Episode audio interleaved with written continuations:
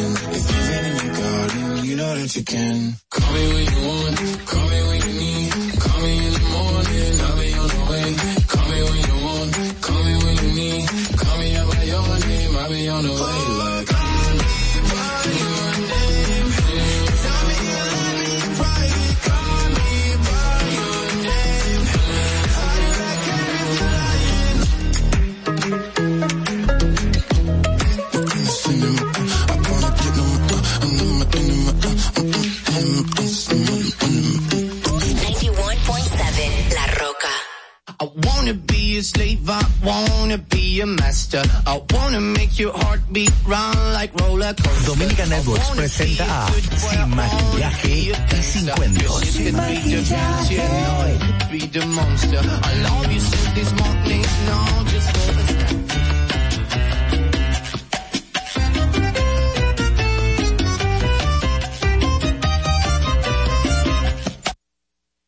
Nosotros no te maquillamos nada, nada, nada. Tú mereces información precisa y veraz desde temprano. Sin maquillaje y sin cuentos. De lunes a viernes de 6 a 8 de la mañana por la Roca 91.7 FM, Dominica Networks y Vega TV. Sabemos que estás cansado de escuchar tantas Por eso nace Sin Maquillaje y Sin Cuentos. Tus mañanas ahora serán más frescas e informadas con el equipo de profesionales más completo de la Radio Nacional. De lunes a viernes, de 6 a 8 de la mañana por la Roca 91.7 FM, Dominica Networks y Vega TV. Sin Maquillaje y Sin Cuentos. Dominica Networks presenta a Sin Maquillaje y Sin Cuentos. Sin Maquillaje.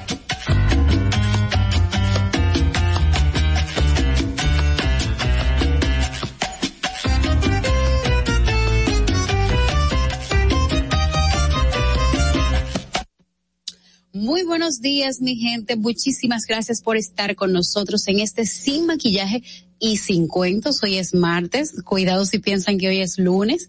Pero venimos de, de, aunque no sé qué fue lo que pasó, que ese fin de semana yo exijo que me lo devuelvan para atrás porque no disfrutamos quizá lo que estamos acostumbrados a disfrutar por ser un fin de semana largo, pero se nos aguó. Vamos a ver si esta semana empieza mejor de lo que terminó este fin de semana y tengamos una semana llena de cargada de muchas emociones. Eh, Ogla, Buenos, días. días. Buenos días, Angeli. Buenos días a nuestro público. De verdad que sí, el fin de semana fue como una cosa rara. Pero señores, recuerden comunicarse con nosotros al 829-947-9620, 829-947-9620 y a la línea internacional al 1-862-320-0075. 1-862-320-0075. Díganos cómo pasó el fin de semana, cómo estuvo el agua, cuéntenos que nosotros estamos necesitando información. Recuerden, señores, que esta transmisión, además de nuestra cadena matriz, la 91.7 FM, usted puede seguirla a través de Sin Maquillaje y Sin Cuento por la por YouTube, por nuestras redes sociales, también del mismo nombre, Sin Maquillaje y Sin Cuentos. Y ustedes pueden incluso verlo en diferido una vez haya terminado este programa. Ustedes saben que con ustedes está el día de hoy Ogla Enesia y Giovanni Díaz, además de una servidora Angeli Moreno, que estaremos acompañándolos a ustedes hasta las 8 de la mañana. Vamos a comenzar con las noticias del día de hoy. Lo primero es que Eduardo Estrella en el Senado y Alfredo Pacheco en la Cámara de Diputados fueron, fueron escogidos ayer como los próximos legisladores que serán presidentes de ambas cámaras legislativas. En el Senado, el bufete directivo estará compuesto, además de Estrella, por Santiago Zorrilla, vicepresidente eh, Ginette Bornigar y Lía Díaz Santana como secretarias. Los voceros de las bancadas del Partido Revolucionario Moderno, la Fuerza del Pueblo y el Partido de la Liberación Dominicana también fueron reelectos, por lo que Farideh Raful será la vocera de, los del PRM, Dionis Sánchez de de, perdón, Dionis Sánchez de la, del PLD y Aris Iván Lorenzo de la Fuerza del Pueblo. La depresión tropical Grace ha dejado a más de un millón de usuarios sin agua potable, 70 mil 678 sin energía eléctrica y 2.050 personas desplazadas, así como 430 viviendas afectadas y reportó esta tarde, del, esta, la tarde de ayer el COE, eh, 17 circuitos eléctricos están fuera de servicio, nueve comunidades incomunicadas, mientras que 63 acueductos están dañados. Eh, el Centro de Operaciones de Emergencia anunció que se mantienen vigentes las alertas en todas las provincias del país por el paso de la depresión tropical Grace, que ya saben que se fue, aunque variaron la intensidad de algunas de las en estas localidades. Se mantiene alerta roja para Peravia, San José de Ocoa, Asua, Barahona y Pedernales. El fenómeno recuperó fuerza y avanzó de nuevo como tormenta tropical en dirección a Jamaica y las costas de México. El ministro de Trabajo, Luis Miguel de Camps, explicó que de que además eh, que los más de 800 mil trabajadores que se encontraban suspendidos por la pandemia ya se han reintegrado más de 700 mil a sus puestos de trabajo debido a la recuperación económica.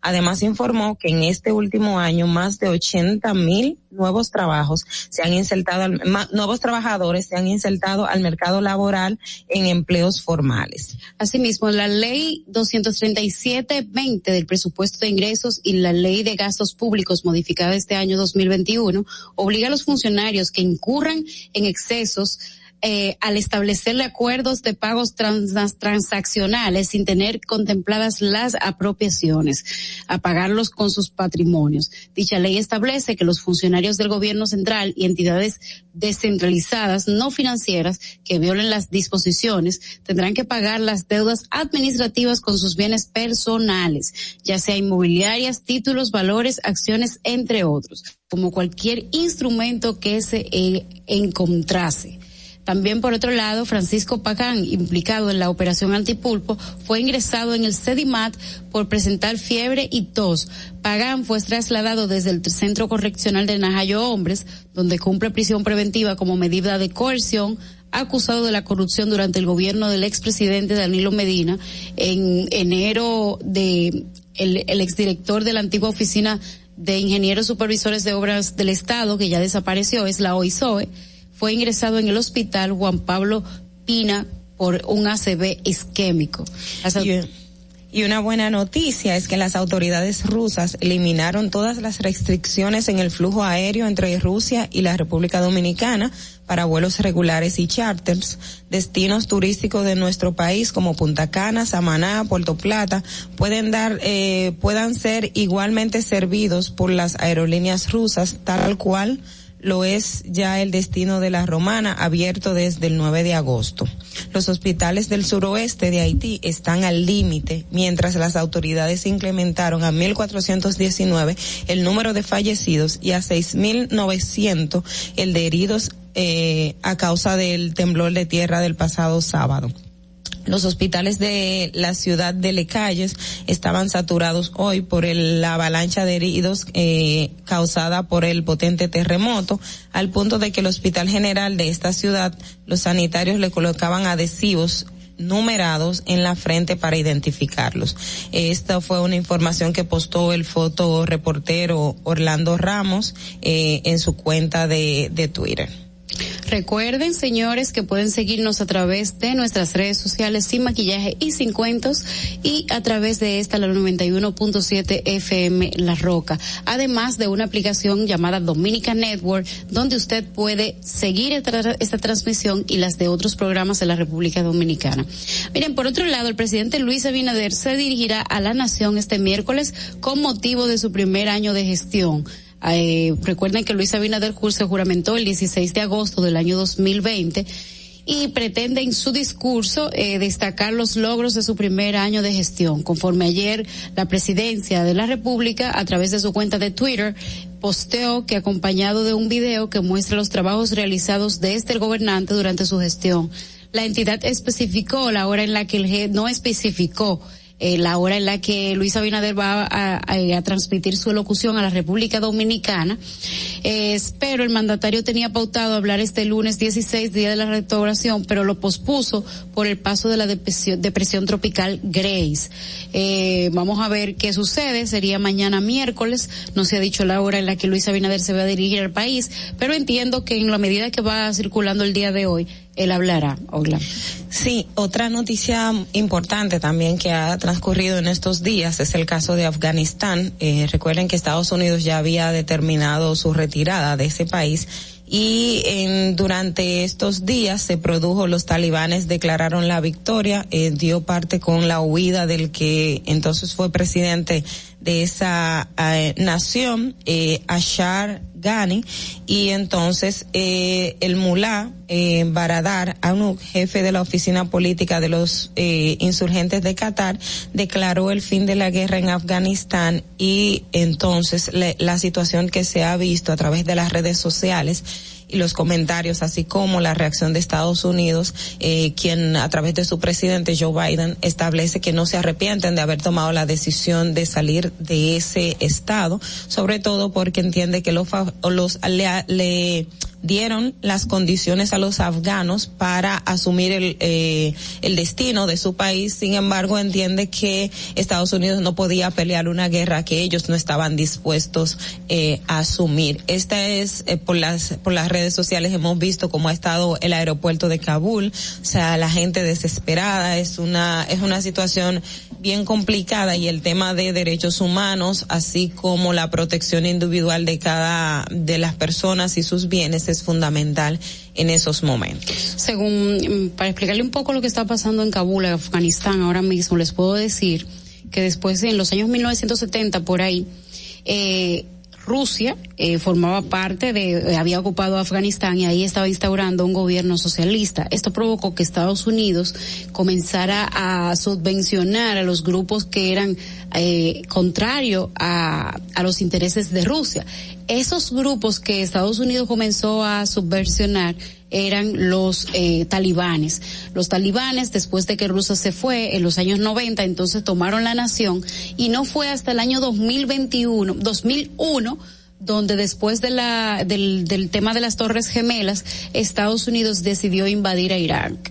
Hay que ser, perdón, hay Afganistán eh, hay que ser un poco eh, tajantes en este tema. No se trata de una ocupación ni nada que tenga que ver con, con, con ayuda solidaria, sino de una ocupación que hizo Estados Unidos bajo el alegato de Afganistán de que habían armas de destrucción masiva. Ahí no se encontró ningún tirapiedra ni nada eh, que sea arma de destrucción masiva, pero esto llevó a Estados Unidos por sus intereses, ya sea políticos, económicos o geopolíticos, a ocupar este país durante 20 años. Que de hecho esa ocupación ha sido muy cuestionada, no solo por el aspecto de que Estados Unidos hasta el momento no, no había dado la evidencia de que encontraron armas de destrucción masiva, pero también lo que implicaba en términos de eh, soberanía, pero también en el tema político, el tema institucional, el tema de derechos humanos, o sea, todo, todos los aspectos que, que tuvieron que ver en esa intervención y el pretexto de Estados Unidos. Pero vamos a seguir con este tema, mientras tanto vamos a ver qué nos tiene Fernando. No te muevas. En breve regresamos. Sin maquillaje. Ahí mismito donde estás. O tal vez aquí, recostado bajo una pata de coco. O en la arena tomando el sol. O dentro del agua, no muy al fondo. O simplemente caminando por la orilla. Ahí mismo, abre tu nueva cuenta móvil BH de León. 100% digital y sin costo. La creas en minutos con cero pesos desde Móvil Banking Personal. Ábrela donde quieras. Solo necesitas tu celular. Banco BH de León. Todos nuestros programas y comentarios, entrevistas y segmentos están en nuestro podcast. Búscanos en tu podcast favorito, Apple Podcast, Spotify y en tu Alexa de Amazon, sin maquillaje y sin cuentos. Si deseas tener acceso a todo lo que pasa en República Dominicana, debes obtener Dominican Networks. Es el primer sistema de cable dominicano para los dominicanos en el exterior. Aquí podrás disfrutar de todos los canales de televisión de República Dominicana, noticias, deportes, música, farándula y entretenimiento 24/7. Solo debes descargar nuestra aplicación en Roku, Amazon y Apple TV. E inmediatamente vas a disfrutar de todo el contenido de República Dominicana. Dominican Networks. Tu primer hogar te llena el corazón. Los expertos hipotecarios de la Asociación Popular de Ahorros y Préstamos están listos para asesorarte a la hora de adquirir tu préstamo hipotecario. Y puedes decir, mi casa mía de mi propiedad. Tenemos tasas fijas desde 6.95% y con plazos hasta 20 años. Solicita tu préstamo hipotecario a través de la primera web hipotecaria del país. Accede a pa.com.do slash hipotecario. Llegamos en medio de una gran crisis económica, producto de la pandemia. A pesar de eso, en solo un año comenzamos a recuperar y conseguimos un crecimiento económico entre enero y julio de este año de un 13.3%. ¿Qué significa eso para ti? Significa que recuperamos y creamos más empleo y pudimos aumentar tu salario mínimo con estabilidad en la tasa de cambio y una mayor producción de alimentos para garantizar el bienestar de tu familia. Estas no son promesas, son hechos. Ahora sí, el crecimiento económico nos toca a todos. Estamos cumpliendo. Estamos cambiando. Gobierno de la República Dominicana. Nosotros no te maquillamos nada, nada, nada. Tú mereces información precisa y veraz desde temprano. Sin maquillaje y sin cuentos. De lunes a viernes de 6 a 8 de la mañana por la Roca 91.7 FM, Dominica Networks y Vega TV. En Sin Maquillaje y Sin Cuentos queremos escucharte. Envíanos tus notas de voz con tus preguntas, comentarios, desahogos y denuncias al 862-320-0075. Sin Maquillaje. Estamos de regreso. Bueno, señores, recordarles que nos sigan a través de la Roca 91.7 como emisora matriz, también a través de nuestras redes sociales en el canal de Sin Maquillajes y Sin Cuentos, Sin Maquillaje y Sin Cuentos. También puede vernos por Vega TV, canal 48 de Claro y 52 de Altiz, así como en nuestras cuentas de Instagram y YouTube. Señores, recordarles también que pueden llamarnos y mandar sus mensajes al 829 947 96 9620, 829-947-9620 y en nuestra línea internacional 1-862-320-0075. 1-862-320-0075. Continuamos, señor, con, con unos temas. Afganistán tiene sus problemas, pero parece que nosotros aquí bien cerquita tenemos muchísimos problemas también. Es el caso de Haití, que le decía antes de, de venir de la pausa a nuestra compañera Ogla, que Haití parece estar asignado por el sello de una tragedia que se matiza, que es matizada por la naturaleza cada vez que tiene eh, la oportunidad. Recuerden el poderoso terremoto del año 2010, donde los afectados de un de este terremoto de magnitud 7 provocó decenas de miles de muertos, un total entre 200 mil y 300 mil prácticamente destruyó las infraestructuras eh, de estatales y las estructuras privadas de Haití, incluyendo hoteles, eh, el mismo Palacio Nacional, entre otros. Luego ocurre el pasado 7 de julio un magnicidio quiere decir que se fue asesinado el presidente de Haití y ahora prácticamente aún no se acaba el agua del fenómeno atmosférico que acaba de pasar y ocurre un terremoto 7,2 de intensidad que volvía a estremecer Haití y que por el momento ha dejado un total de 1.419 personas muertas en, el, en, en, lo que va de año. Pero ya eh, se perfila hacia su territorio la tormenta Grace con fuertes amenazas de inundaciones. O sea, no salimos de una para pasar a la otra. También, a pesar de que el día de hoy nosotros tenemos la, la tormenta Grace, por ahí viene, se viene acercando el polvo del Sahara que también tiene pautado regresar el día de hoy. Hay algo positivo que hay que decir de esto con relación al polvo del Sahara y la tormenta Grace, que es que cuando el polvo del Sahara, a medida que se vaya acercando el polvo del Sahara a la República Dominicana, van a disminuir las precipitaciones, porque el polvo del Sahara, de una forma u otra, es también positivo. Esas precipitaciones de agua, como el polvo viene, lo que hace es que disminuyen porque como que lo contrarresta y sirve para para paliar un poco esas lluvias. Lo malo del tema es que el polvo de Sahara sí controla un poco las lluvias, pero es bastante caluroso eh, en el tiempo que esté pasando por sobre la República Dominicana eh, y Haití. Sí, y todo esto es evidencia del tema de la importancia y el cambio climático, señores. Es cada vez más evidente todo, toda, todas estas eh, situaciones de la naturaleza. En el caso de Haití, 11 años después de que tuvo el primer terremoto, que fue en enero, eh, del 2010. Ahora, el pasado 14 de, de, agosto, también se da un terremoto de magnitud mucho mayor. Eh, los daños todavía están por cuantificarse porque a medida que pasan las horas van a ir aumentando el número de fallecidos. Lamentablemente, el número de personas desaparecidas todavía no no lo tenemos claro. Ustedes saben que Haití tiene una condición eh, muy particular en el sentido de que eh, las estadísticas, los datos son no, no son un 100% eh, no están sistematizadas, ¿eh? no hay, no hay un, tema muy claro en ese sentido. Eh, vamos a ver cómo vayan pasando las cosas y cómo vaya también el tema de la ayuda y los y, y, y a través de los mecanismos de rescate de los distintos países, aquellos que Haití hayan aceptado eh, que vayan a, y, acudan a, socorrerlo, porque puede estar la disposición, pero si el Estado no da el visto bueno para que puedan entrar las ayudas y también eh, el socorro internacional de rescatistas y este tipo de de instrumentos utilizados para la búsqueda de personas tras un terremoto que ya es muy poco probable que encontremos personas con vida, pero la naturaleza y eh, uno nunca sabe. Entonces, eh, vamos a, vamos a esperar cómo sigue evolucionando el Eso. tema y cómo va, eh, lo de, lo de las lluvias y también el, el tema del, de los aguaceros eh, que, que viene a agravar una, una situación, porque la gente no está en casa por el temor a nuevas réplicas que hasta hasta el momento donde los reportes han dado que han sido cientos de réplicas lo que han ocurrido. Eso que tú decías sobre Haití es una pena.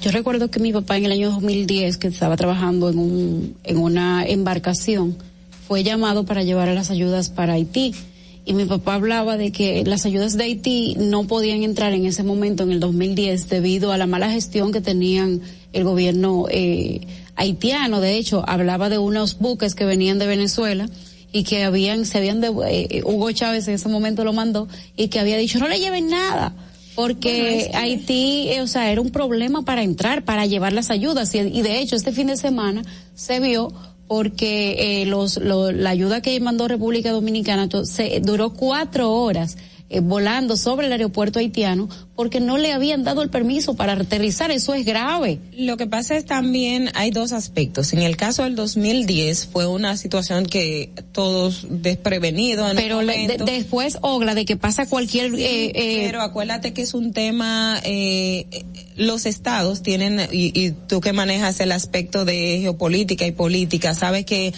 todas las ayudas, todo independiente es un tema humanitario, pero el Estado también tiene que tomar en tiene que tomarlo en cuenta y aparte de la logística de ese momento. Pero si bien si hay ahora mismo un terremoto, lo primero que tiene que traer es para allá ayuda. Y todo el mundo tiene que configurarse para recibir ayuda, desde el gobierno central hasta las últimas instituciones. Entonces, no es posible que después del terremoto de Haití, el, el mismo gobierno, el terremoto nunca avisa. Sí, el mismo gobierno se haya quedado en un estado de shock. Lo que te digo en el aspecto de las ayudas, tú sabes que eso es un tema también eh, de política. Entonces, los estados, incluso República Dominicana, que no estamos en un momento de una de una situación de emergencia, nada por el estilo, pero cuando hay una ayuda en materia diplomática, sabes que siempre el Estado tiene que pasar el filtro antes de. Si tú me dijeras que es un tema humanitario. Si tú me dijeras que es un avión, las previsiones. que hay que te, tiene que aterrizar específicamente en un aeropuerto y que la cantidad de ayudas no está permitiendo darle paso a otros aviones, fuera otra cosa, pero helicópteros. O sea, el tema de Haití realmente de desorganización es muy grave. Cada vez que se ve un tema como este, se, se afinca más en la teoría de que es un Estado fallido, donde cosas como estas incluso no pueden ocurrir. Y es una pena realmente de que esto pase en Haití porque el, eh, son ayudas que se están llevando, ayudas que se dejan de percibir y molestias que se causan en estados ajenos, porque el hecho de que eh, República Dominicana mande las ayudas que mandó Haití y que para aterrizar, para llevar las ayudas, no den el permiso de aterrizaje de esos helicópteros que pueden aterrizar en cualquier campo abierto y que se pasen cuatro horas sobrevolando para ver si los dejan entrar es un tema realmente triste para Haití, porque esas ayudas se necesitan. Y, para, y para mí no deja de ser una mala gestión del gobierno. Sí, pero también está el tema de la coordinación, de qué tanto, porque también debemos de ver esa parte, no sabemos cómo ha pasado, de cuál fue la comunicación eh, bilateral que hubo entre ambos estados, porque valgo, vuelvo y repito, es en una situación de emergencia, una situación de que hay que dar respuesta rápida y tienen que tomar en cuenta muchos aspectos. Entonces, el punto es hasta no, hasta dónde estaba la coordinación entre ambos estados de que va a llegar la ayuda, nosotros vamos a estar, es el mecanismo que utilizaron porque también tenemos, sabemos, cuatro horas eh, esperando que den la autorización, pero habría que ver cómo se, canal, la, se canalizaron ese tipo, las ayudas y, y y la comunicación entre ambos Esto no puede ser. Es un tema que no es justificable. No puede ser que se puede justificar, pero también se deben de tomar en cuenta esos otros aspectos que son fundamentales a la hora de, dar respuesta. Resiliencia. No puede ser que en el año 2010 pase esto y 10 años después, 11 años después, vuelva a pasar lo mismo y pasa lo mismo con relación a la ayuda. Pero vamos a ver cómo Haití va superando sus problemas.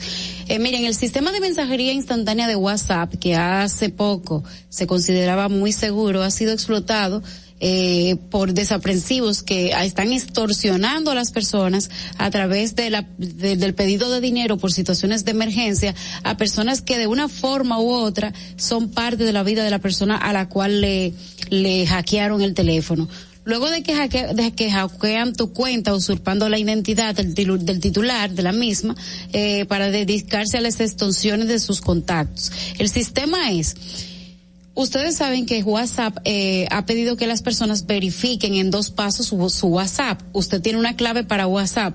¿Qué sucede? Que a usted le llega a su celular un mensaje eh, de, de, texto con un número de teléfono.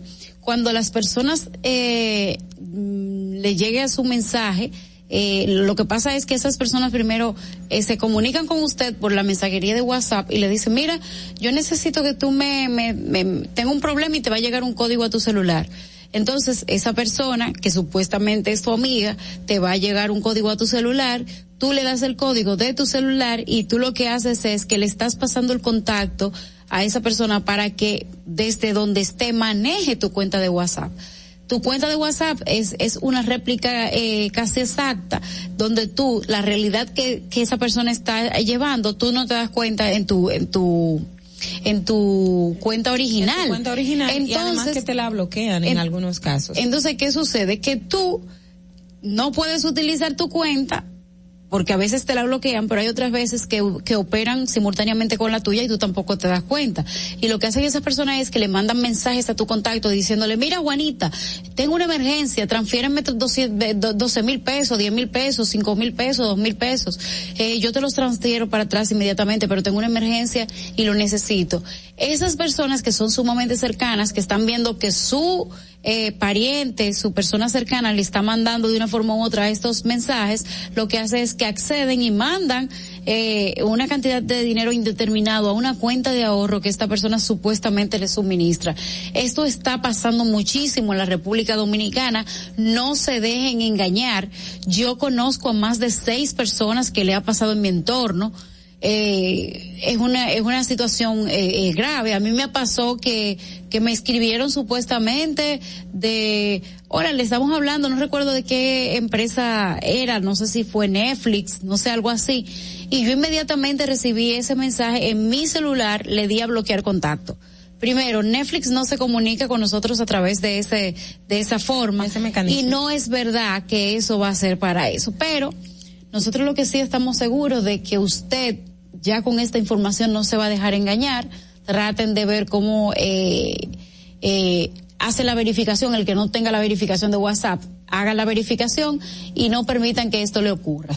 Vamos a ir a una pausita con Fernando y volvemos en breve. No te muevas, en breve regresamos. Sin maquillaje. Nos encontramos sin un plan para que tus hijos iniciaran el año escolar. En solo semanas lo creamos.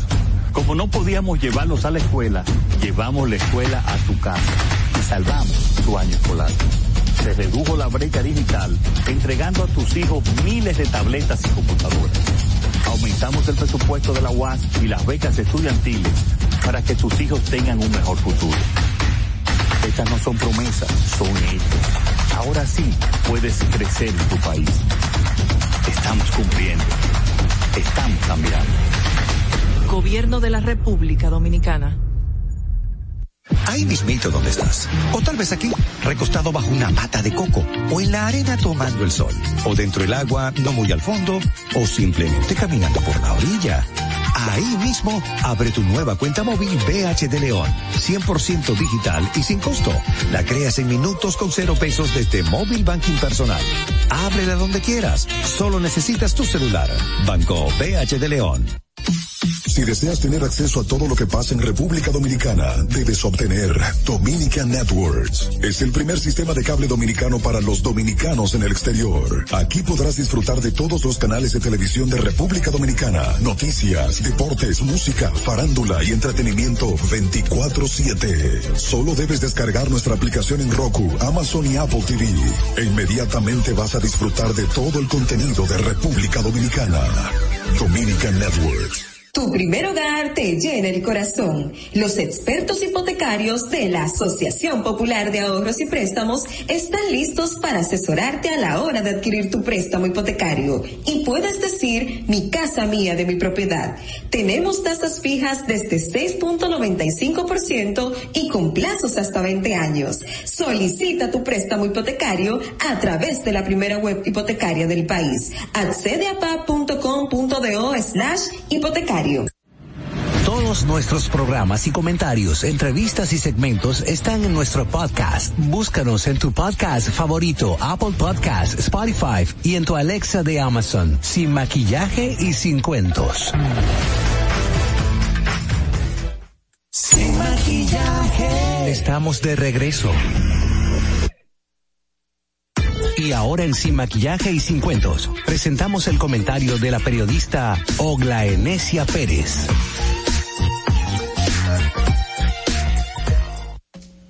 Gracias por seguir con nosotros. Recuerden por la Roca 91.7 como emisora matriz, también por nuestros canales de YouTube de Sin Maquillaje y Sin Cuentos, Vega TV, canal 48 de Claro y 57 de Altiz. También están nuestras redes sociales en Instagram. Recuerden, sin maquillaje y sin cuentos. Señores, también recuerden comunicarse con nosotros a través de nuestros teléfonos 829 a ver si me ayudan por ahí. Recuerden que la memoria, 829-947-9620, 829 947-9620 y nuestra línea internacional 1-862-320-0075.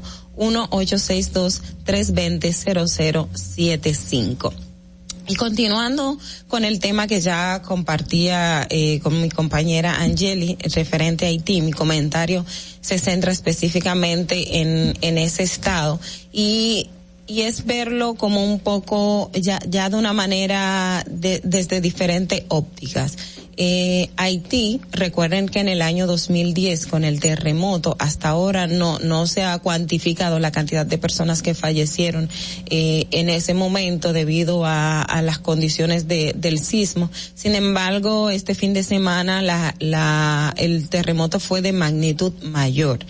Y, y al uno ver las imágenes y ver todo lo que pasa en, Haití, se pregunta, eh, pero ¿por qué si, si en el 2010 hubo un terremoto, por qué Haití no, no se preparó? ¿Por qué las infraestructuras seguían igual? ¿Por qué, por ejemplo, el grosor o, o las construcciones carecían de, de de, de varillas y, y este tipo de, de aspectos que uno se cuestiona. Y básicamente es que en Haití, como hemos visto en, al pasar de los años, no ha, no ha superado una situación. Viene una, luego estaba el tema del cólera, también tenemos eh, la situación con, con sanitaria de, de diversos aspectos y algo fundamental también en Haití es el tema de, la educación y su economía. Yo quisiera, eh, más que cuestionar o porque he, visto muchos comentarios y muchas personas eh, diciendo, pero ¿por qué si si ya pasó un terremoto eh, Haití sigue en las mismas condiciones, pero por qué es que, que que no aprenden, por qué es que no se prepararon, señores? Y básicamente es que la situación socioeconómica de Haití es es precaria. Ustedes saben que es uno de los países más pobres de, de nuestro hemisferio, pero también eh, hay un aspecto complicado eh, eh, con relación al tema político y es que en Haití recuerden que apenas hace un mes el, su presidente fue asesinado y a la fecha todavía no hay un juez que se ha podido apoderar del caso porque todos se han inhibido por un, por X por, por Y razón.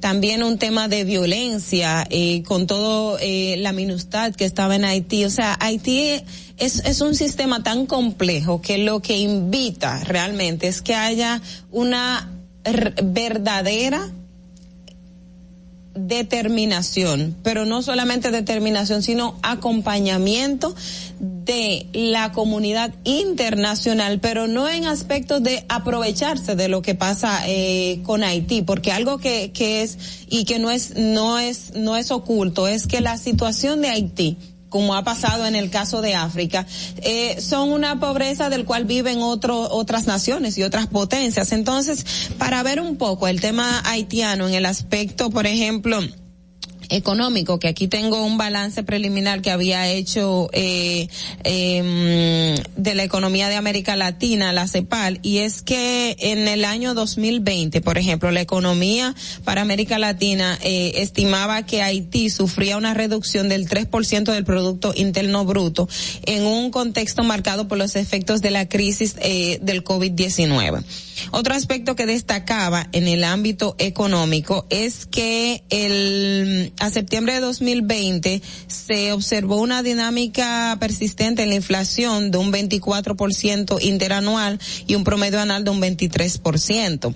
En Haití también tenemos un déficit fiscal que aumentó del 8.6% del Producto Interno Bruto frente al 4.6 que había en el año 2019. O sea, son, es una serie de, de, de cuestiones que van propiamente, que van de la mano. En, en, Haití, el tema de la educación, por ejemplo, UNICEF, en uno de los informes que tenía, decía que el 50% de los niños haitianos estaba en la escuela, o sea, tenía un nivel de escolaridad.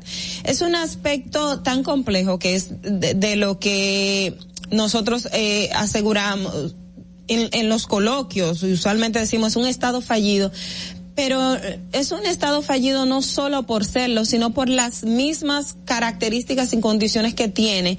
Y es algo que debe llamar a la comunidad internacional y a los estados, por ejemplo, los que tienen gran, gran presencia en Haití, eh, no, no, no voy a decir uno en específico porque yo soy de las personas que, que entiende que eh, un Estado no tiene que hacerse responsable del otro, sino que para algo existen los mecanismos de la comunidad internacional y Naciones Unidas. Para algo existen los convenios y acuerdos internacionales. Para algo existen los tratados. Para algo existe la determinación de cada Estado. Entonces, yo creo que un papel fundamental que deben jugar Naciones Unidas en su conjunto es ver qué pueden y cómo van a ayudar a Haití. ¿Por qué? Porque es que cada vez la crisis se agudiza más. Cada vez la situación de vida es más compleja. Cada vez son más los haitianos que salen de Haití y es entendible porque si no hay condición de vida,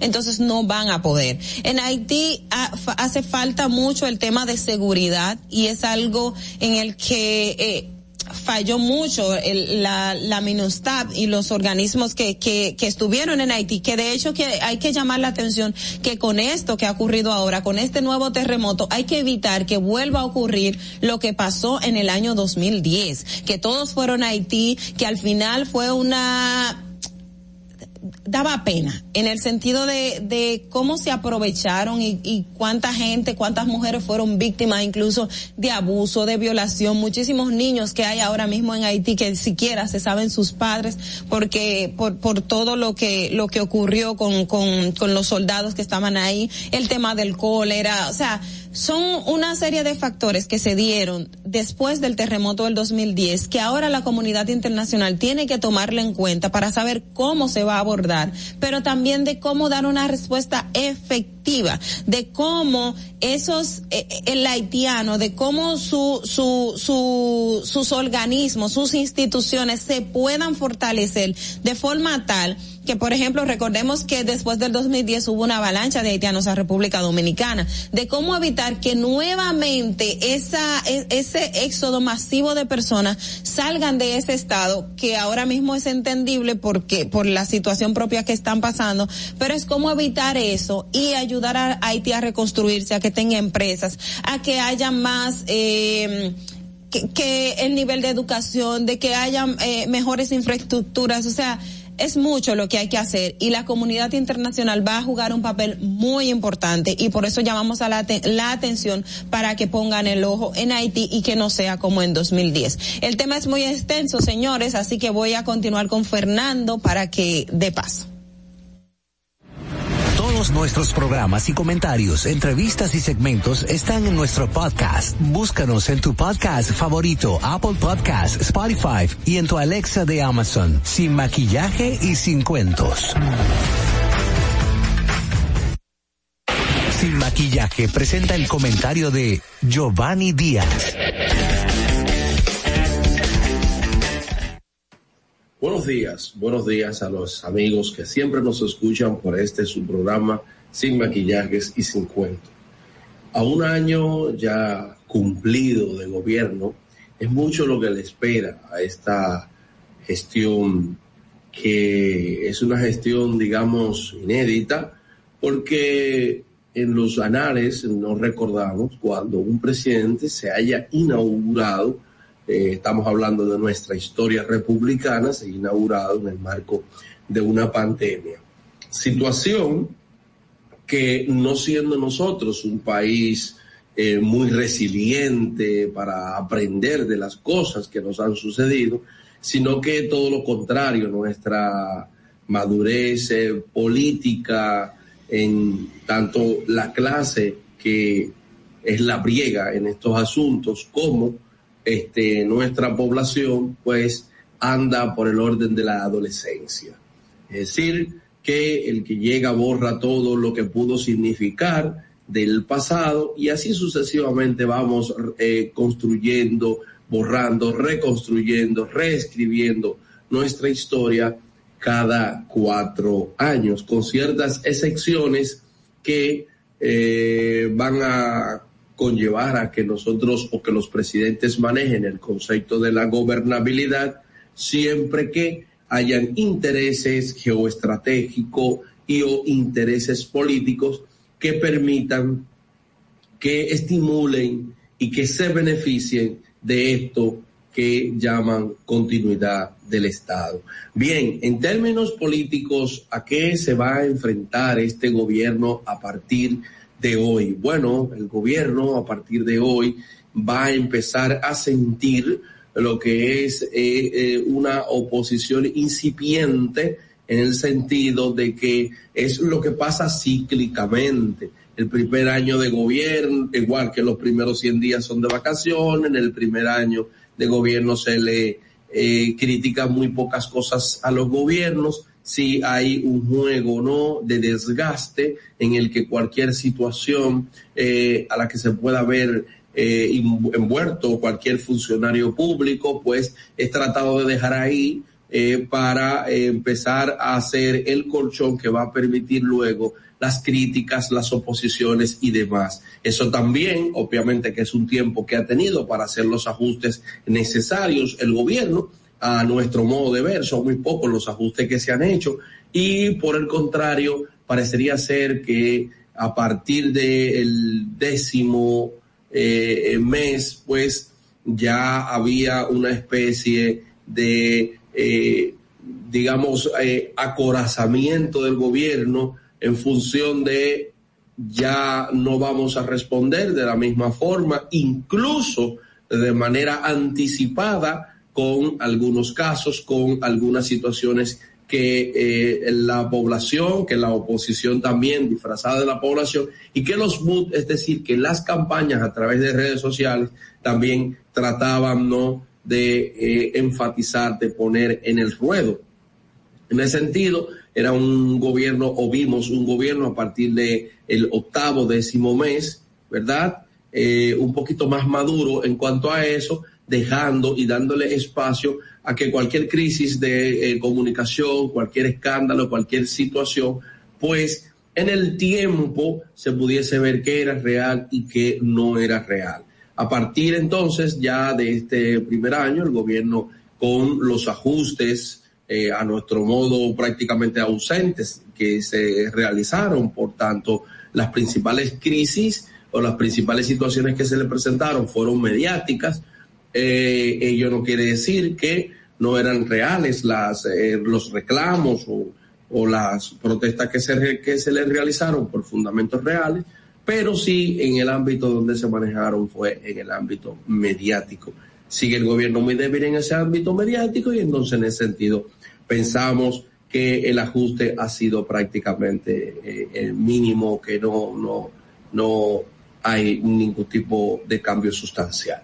En cuanto al PLD, pues obviamente que es un partido que iniciará a hacer una oposición tipo guerra de guerrilla con el gobierno, desdibujando, eh, porque en la medida en que tanto el PLD como la Fuerza del Pueblo llevan a el gobierno al mismo terreno, a las mismas quejas, a las mismas situaciones en las que ellos se vieron envueltos y hace que un gobierno que tuvo 16 años en, en oposición, pues trague un poco del polvo, de los errores y de las situaciones que se manejan cuando se están en el Estado, ante la población estemos hablando prácticamente de lo mismo. Por eso también habrán otras estrategias eminentemente gubernamentales para presentar a la fuerza del pueblo y al PLD como lo mismo, porque a fin de cuentas esto, la, usted sabe que la política es la continuación de la guerra por medios pacíficos ¿eh? y no necesariamente elementos diplomáticos. Aquí se juega con duro y se da con duro y a partir ya de este año estamos,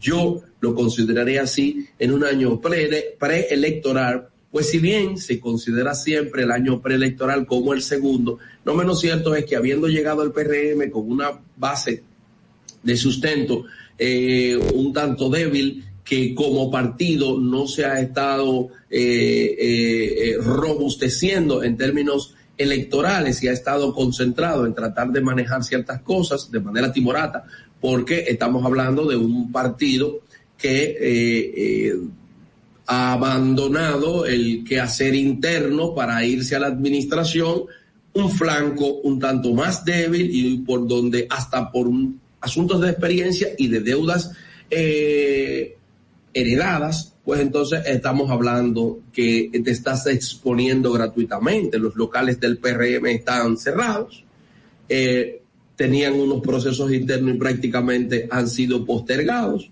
De manera que en ese sentido, pues de tú a tú igual le van a estar eh, eh, batallando. Considerar, considero que entramos a un año preelectoral y que a partir de este ya finales de este segundo año, este gobierno le van a estar pichando con duro adentro y en los codos.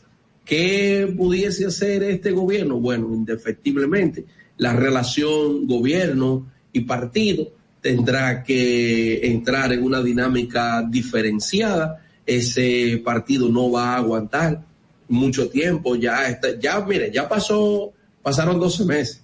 Ya pasó un año, ya no hay eso de que, la carrera, que no te puedo entrar, que vamos a ver qué hacer. Ahora es cuando entonces se le pone más difícil al gobierno e igual al PRM, porque una entrada abrupta de compañeritos de la base que no tengan una necesaria eh, competencia para la realización de ciertas actividades concretas, va indefectiblemente a crear ruptura con parte de la sociedad civil que si bien que si bien no son el no son el grueso del voto del PRM, no menos cierto es que son la parte importante que le ha permitido eh, eh, traspasar el umbral del 51%. Entonces, en ese sentido, cuando tú tienes que buscar los puntos medios, aquí hace falta una labor de filigrana política, es decir, que hay que tejer políticamente todo esto y solo en la medida en que se demuestre destreza en estos términos políticos, pues se podrán concretar las acciones puntuales. Eso que usted ve a gente del PLD, así como a, me refiero al vocero del PLD atacando al respecto de préstamos, igual usted ve a Leonel Fernández atacando con el pollo, los préstamos, esto, lo otro. Realmente lo que estamos viendo es el calentamiento del brazo en términos políticos, porque si bien por ahora eh, ese tipo de política o pronunciamiento encuentra en la sociedad civil una caja de resonancia contraria, no menos cierto es que es un abono y aliciente para todos los compañeritos de la base, tanto del PLD como de la Fuerza del Pueblo que están fuera, sobre la base de qué vamos a hacer. Entonces, en ese sentido, pues más o menos ven que van a estar dispuestos sus líderes a trillar el camino, a tirar la pelea, y eso es algo que se la pone un tanto difícil al PRM, porque recuerden ustedes que esto es, vamos a llamarle así, eh, como la pelota, ¿no? Desde fuera, usted tiene todos los análisis, pero el que coge el malvado es el que sabe, y usted puede entrenarse en toda una vida, y una pelota se le puede ir. Así que el que, el que, el que está jugando es el que pifia. Para sacarla hay que pararse en el cajón de bateo y para ponchar hay que tirar strike o saber engañar. Cualquiera de ellas solamente le puede ocurrir a quien está jugando en el plano político. Lo contrario es caer en el punto del fanatismo y si hay algo que no somos por aquí, es ni talibanes ni nada de eso. Sobre todo que a veces uno escucha a algunas personas decir, bueno, ya no hay nada, ya no hay esto, ya no hay lo otro. Sin embargo, en el ámbito político, y una de las características de lo, de político es el arte de todas las posibilidades. A veces usted ve eh, políticos que puede considerarlo como muertos, así le dice. Y bueno, ahí está la historia de este país. Balaguer después de 12 años funestos volvió y hizo 10. Leonel después de haber sido eh, el presidente de los Come Solo en el 96, vino otro y volvió. A veces nuestro problema es debatirnos entre Guatemala, Guata peor y muchísimo peor. Dime, Fernando. En Sin Maquillaje y Sin Cuentos queremos escucharte. Envíanos tus notas de voz con tus preguntas, comentarios, desahogos y denuncias al 862-320-0075. Y ahora en Sin Maquillaje presentamos el comentario de la periodista y politóloga Angeli Moreno. Bueno, señores, continuamos con Sin Maquillaje. Primero agradecer a todas las personas que nos acompañan a través de la plataforma de YouTube. Gracias a todas las personas que nos acompañan a través de la plataforma de YouTube. Tenemos por ahí a Yesenia Almonte, Franklin Abreu, eh, Martínez, tenemos también a Franklin Abreu, eh, María Martínez, por ahí tiene que andar Hilda y los demás que siempre nos acompañan a través de las redes sociales dándonos su apoyo. Muchísimas gracias. Ustedes no saben lo mucho que nosotros apreciamos que estén hasta a través de Sin Maquillaje y Sin Cuentos a través de YouTube y otras redes sociales. Recuerden además que ustedes deben de seguirnos a través de Vega TV Canal 48 de Claro y 52 de Altice. También estamos en esta La Roca 91.7. Así que nada, vamos a comentar eh, la parte eh, que me toca en el día de hoy. Yo quiero que hagamos un balance de las cosas positivas y negativas que tuvo el gobierno de Luis Abinader el primer año de gobierno. Eh, primero vamos a comentar eh, la, en la parte positiva tengo, hice un top five. El top five, cinco cosas positivas, cinco cosas negativas. Ustedes en el chat me dirán si están de acuerdo o no con estas cosas que voy a señalar. Lo primero es que creo que ha sido muy positivo para el gobierno de Luis Abinader el control que ha tenido de la pandemia a través del plan de vacunación que, que implementó en la República Dominicana con la ayuda indudable del gobierno chino a través de del suministro de millones de vacunas, eh, al principio que fueron compradas, pero por lo menos tuvo la disponibilidad de a la República Dominicana y luego llegaron aquellas vacunas de Pfizer que tanto estábamos esperando. Eso permitió un control de la pandemia que de una forma u otra trajo otras cosas positivas a nuestro país.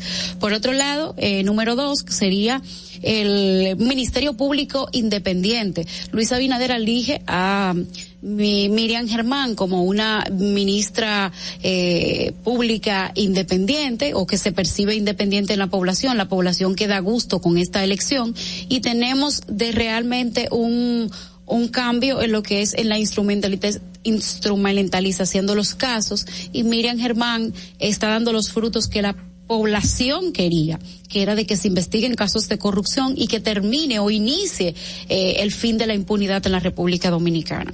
Como número tres de los aspectos positivos tenemos el aumento de los salarios de, de alguna parte del sector privado, eh, más de 1.5 millones de personas se beneficiaron de este aumento de salario eh, en el sector privado, que eh, una, hubo una redistribución de las empresas y esto, eh, el, el aumento de salario en este o cualquier país va a ser algo positivo. Se esperan otros movimientos que realmente queremos en la República Dominicana, pero ese es el que tenemos ahora y para mí esto es una parte positiva. De hecho, el día de hoy, Luis Miguel de Camps, eh, ministro del Trabajo, anuncia que de los 800 mil puestos que se habían perdido durante la pandemia, se han recuperado unos 700 mil y esto es algo realmente positivo para la República Dominicana. Como cuarto punto, disminuyó la construcción y así consta en un estudio, en un estudio de capacidad para combatir la corrupción que vimos eh, hace eh, cerca de un mes y que incluso comentamos en este programa sobre cómo la República Dominicana, tanto el sector social a través de la presión eh, incluso por los medios de comunicación en pandemia y los medios digitales alternativos, eh, el tema de lo que, las decisiones políticas que ha tomado el gobierno de Luis Abinader, como lo de la designación de Miriam Germán y otros temas jurídicos, han hecho que la República Dominicana se encamine a tener mayor capacidad de combatir la corrupción. Esto es positivo para el gobierno de Luis Abinader.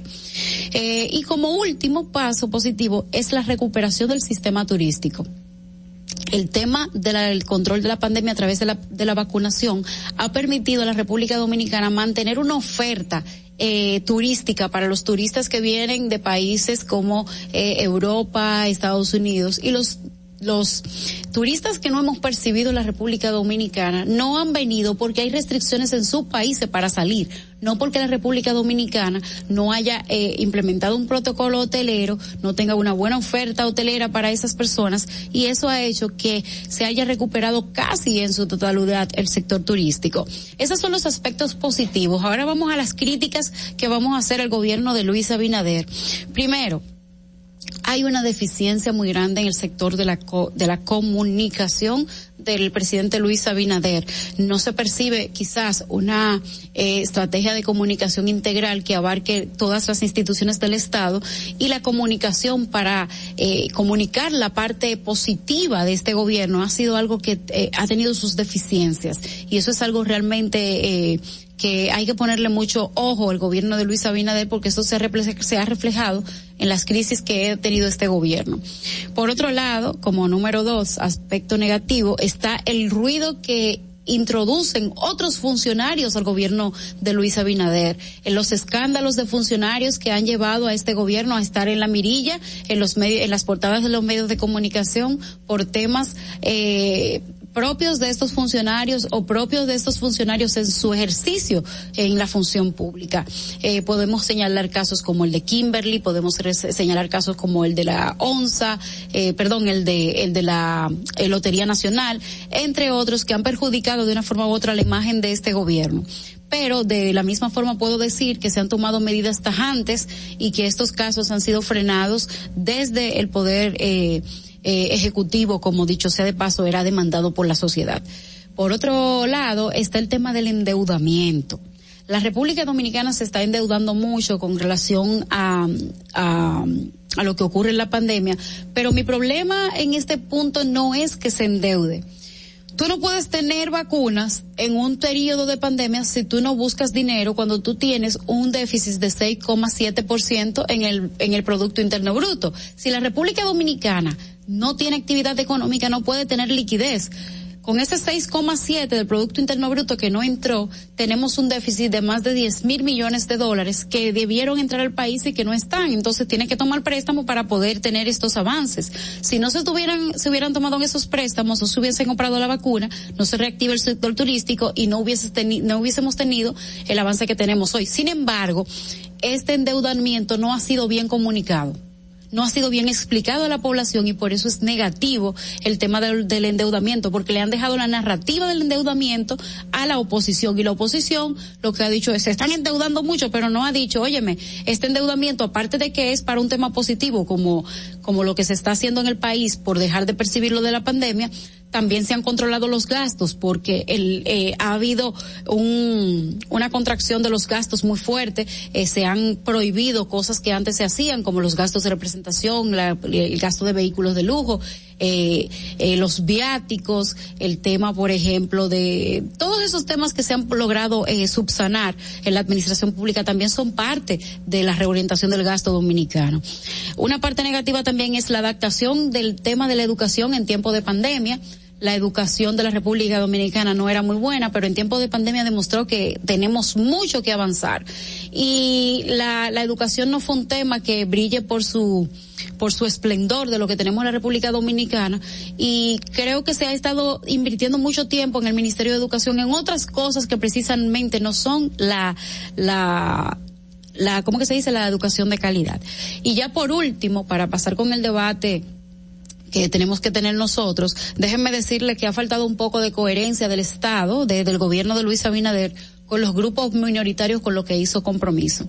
Por ejemplo, para poner un ejemplo de esto, se habló de que el, en el gobierno de Luis Abinader, eh, del PRM, del PRM, no directamente de Luis Abinader, íbamos a tener compromisos con el sector de las mujeres, con el tema de las tres causales. Sin embargo, llegando al poder, el, el, una, unas con guitarra y otras con violín, realmente no, no se, no se le ha dado cabida a este tema. Está el tema del barrilito y el cofrecito. Están varios temas en la República Dominicana que se asumió un discurso en campaña y que ya cuando se está implementando desde el gobierno no se ha llevado a cabo.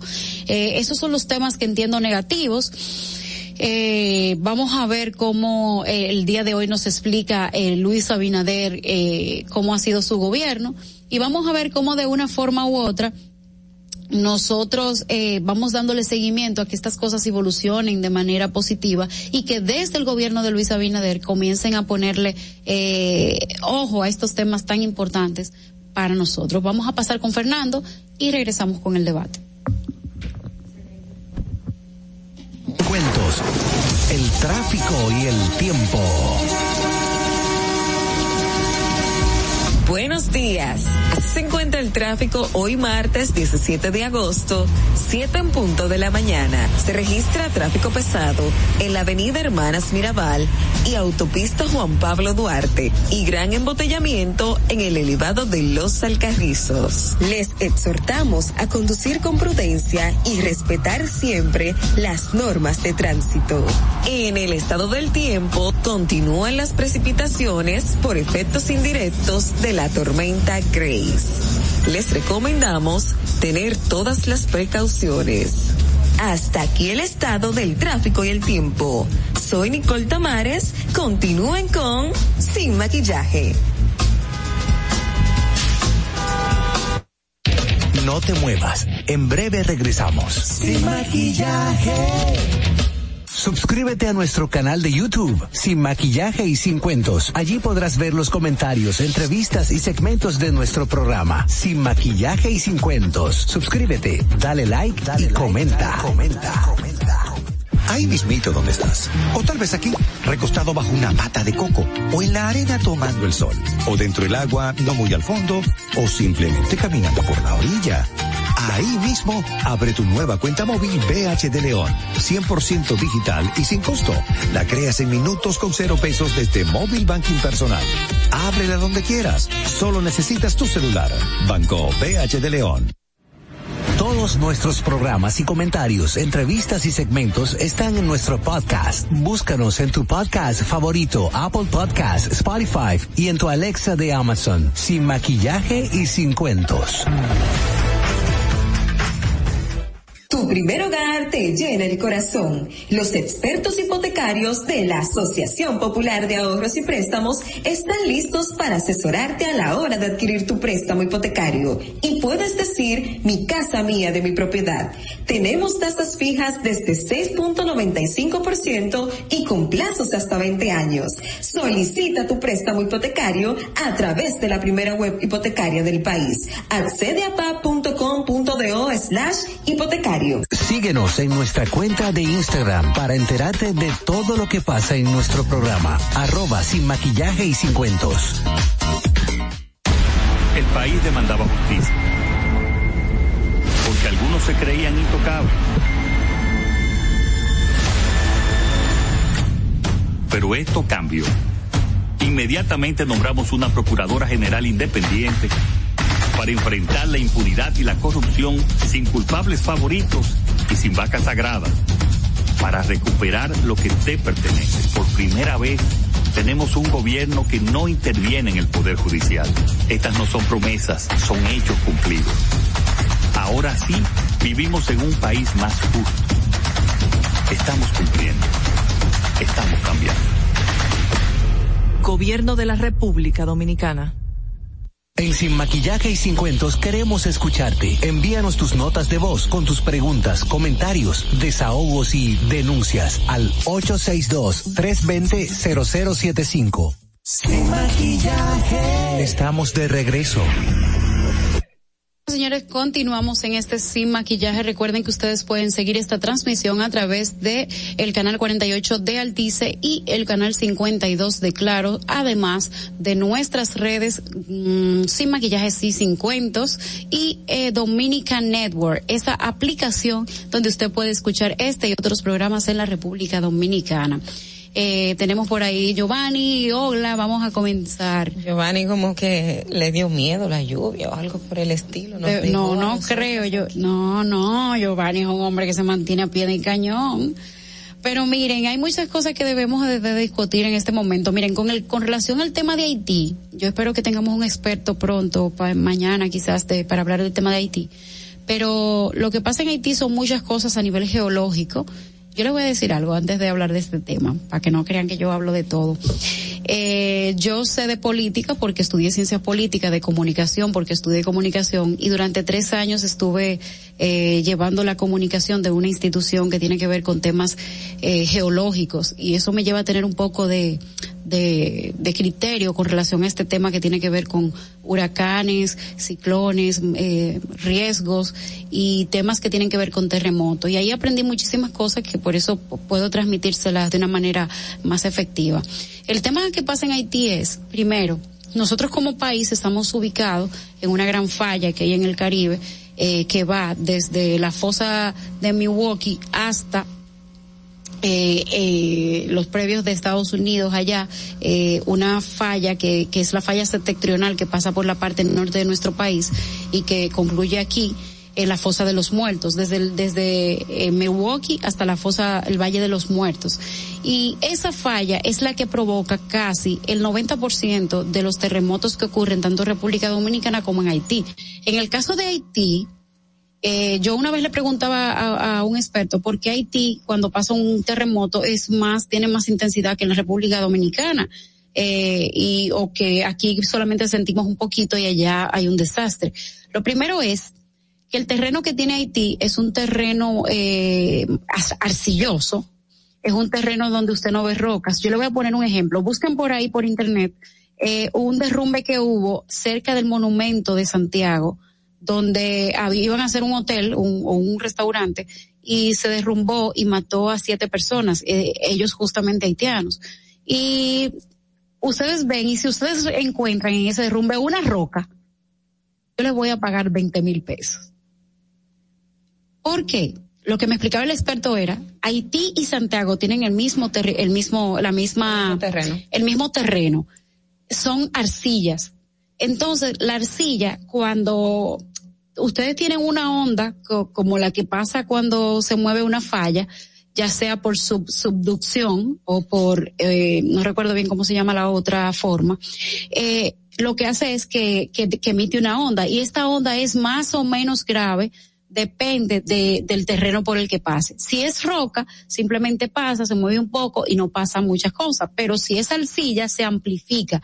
Y en el caso de Santiago, en la República Dominicana, por eso cuando los terremotos han sido en la parte norte, Santiago y Puerto Plata, que tienen este tipo de terreno arcilloso, son los que más sufren. Y eso mismo pasa en Haití. Aparte de que en Haití las infraestructuras no tienen un mínimo de, de, de, con, de, condiciones. Muchas de las cosas que se criticaban en el 2010 en Haití era que se construye con barro como mismo se construye aquí en los campos. Yo no sé si ustedes han visto que ponen como un palo y, y, y, lo, y lo forran con barro. Esa es una de las formas en la que en Haití también se, se construye. Y eso pasa eh, que cuando pasa un terremoto, eh, como el que vimos de 7.2 el fin de semana, entonces las condiciones del terreno no son las mejores y por otro lado tenemos que las construcciones no son de calidad y por eso nosotros tenemos un impacto mayor y más en, zonas donde donde la población es grande porque si tuvo por ejemplo una de las cosas que empeoran los efectos de los terremotos es las actividades antrópicas, que son nada más y nada menos que la, los asentamientos del hombre en algunos lugares. Entonces, eso es una de las cosas por las cuales pasa este terremoto de Haití. Y señores, todo, todo, todo lo que pasa en Haití afecta a la República Dominicana. Y ¿Por qué yo digo que afecta a la República Dominicana? Porque Haití, yo creo que es el número uno como socio comercial, pero eh, dicen que es el número dos como socio comercial. Eso quiere decir que cuando en Haití pasa algo grave, la República Dominicana es impactada también de manera grave, además de que nosotros compartimos la mitad de la isla. Es un tema natural o sea, e, es imposible, aunque somos dos países, es imposible dividir el impacto de una cosa u otra, porque igual lo que pasa en República Dominicana también eh, tiene una, eh, una repercusión en Haití y que provoca, por ejemplo, era lo que hablaba en el principio, que después del 2010 la avalancha de haitianos en República Dominicana aumentó. ¿Por qué? Porque no habían condiciones entonces la gente va donde hay más desarrollo. República Dominicana continuaba y lleva un trayecto de desarrollo y un incremento en la actividad económica. Entonces, eh, como allá no había nada, entonces aquí eh, es lo que había y la gente se movió lógicamente a buscar mejores condiciones de vida. Y lo que planteaba Angeli es, es fundamental sobre el, en el tema de las construcciones.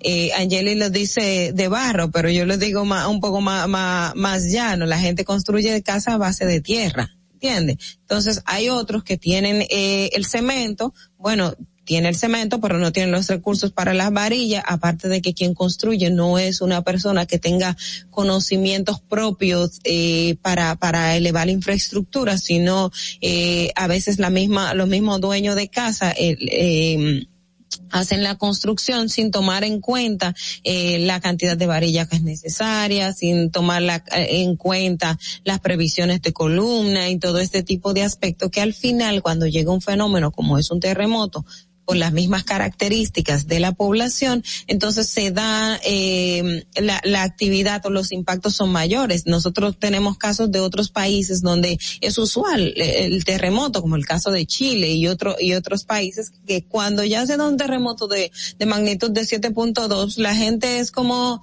eh, el diario vivir, la gente ya sabe los mecanismos de evacuación, porque también algo fundamental es eh, qué hacer durante un terremoto. Eh, eh, es otra cuestión que la gente no toma, no toma en cuenta y el mismo shock de la, de, y el impacto del momento, eh, hace que, que la gente tome conductas inadecuadas. Entonces, el, el tema de Haití, las infraestructuras, el tema de las oportunidades es, es, es un, es, es algo tan complejo, pero que requiere un, una, un, una intervención urgente, eh, por lo cual, lo que apelamos o lo que uno considera es que en algún momento pueda, pueda venir esa, esa transformación, que era una de las cosas que yo comentaba en el fin de semana en mis redes sociales, que decía, o sea, ¿cuándo va a venir la transformación de Haití? ¿Cuándo va a pasar de estar sufriendo este tipo de, de impactos medioambientales que también forma eh, otro, otro elemento que para mí también forma, eh, es fundamental en esto, es el impacto del medio ambiente en Haití, como está el tema de la deforestación, como está el tema de, eh, la, la, el, el, el tema de, del agua y, y, y, y, muchos aspectos que, que, que también confluyen en, en ese, en ese caso. Entonces, ¿cuándo, cuándo va a haber un, un cambio? ¿Cuándo tanto la población haitiana migrante e inmigrante va a asumir que tiene que, como, como la semana pasada hablábamos con Giovanni, de que la comunidad dominicana en el exterior tiene que apoderarse y obligar a que haya un cambio. También la comunidad haitiana en el exterior tiene que asumir eh, que, que en manos de ellos está gran parte de, de, la transformación que requiere ese país porque ya tienen otro nivel, ya tienen otra visión, ya tienen otra condición de vida y pueden aportar a ese Estado y lo que tienen que buscar eh, son los mecanismos para, para que eso ocurra. Giovanni. Miren, permítanme venir aquí a la República Dominicana y mostrarles esta partecita. Miren esto. Ustedes me, me ponen, mire, mire eso. Eso es tratando de romper una parte la autopista Duarte, ¿verdad?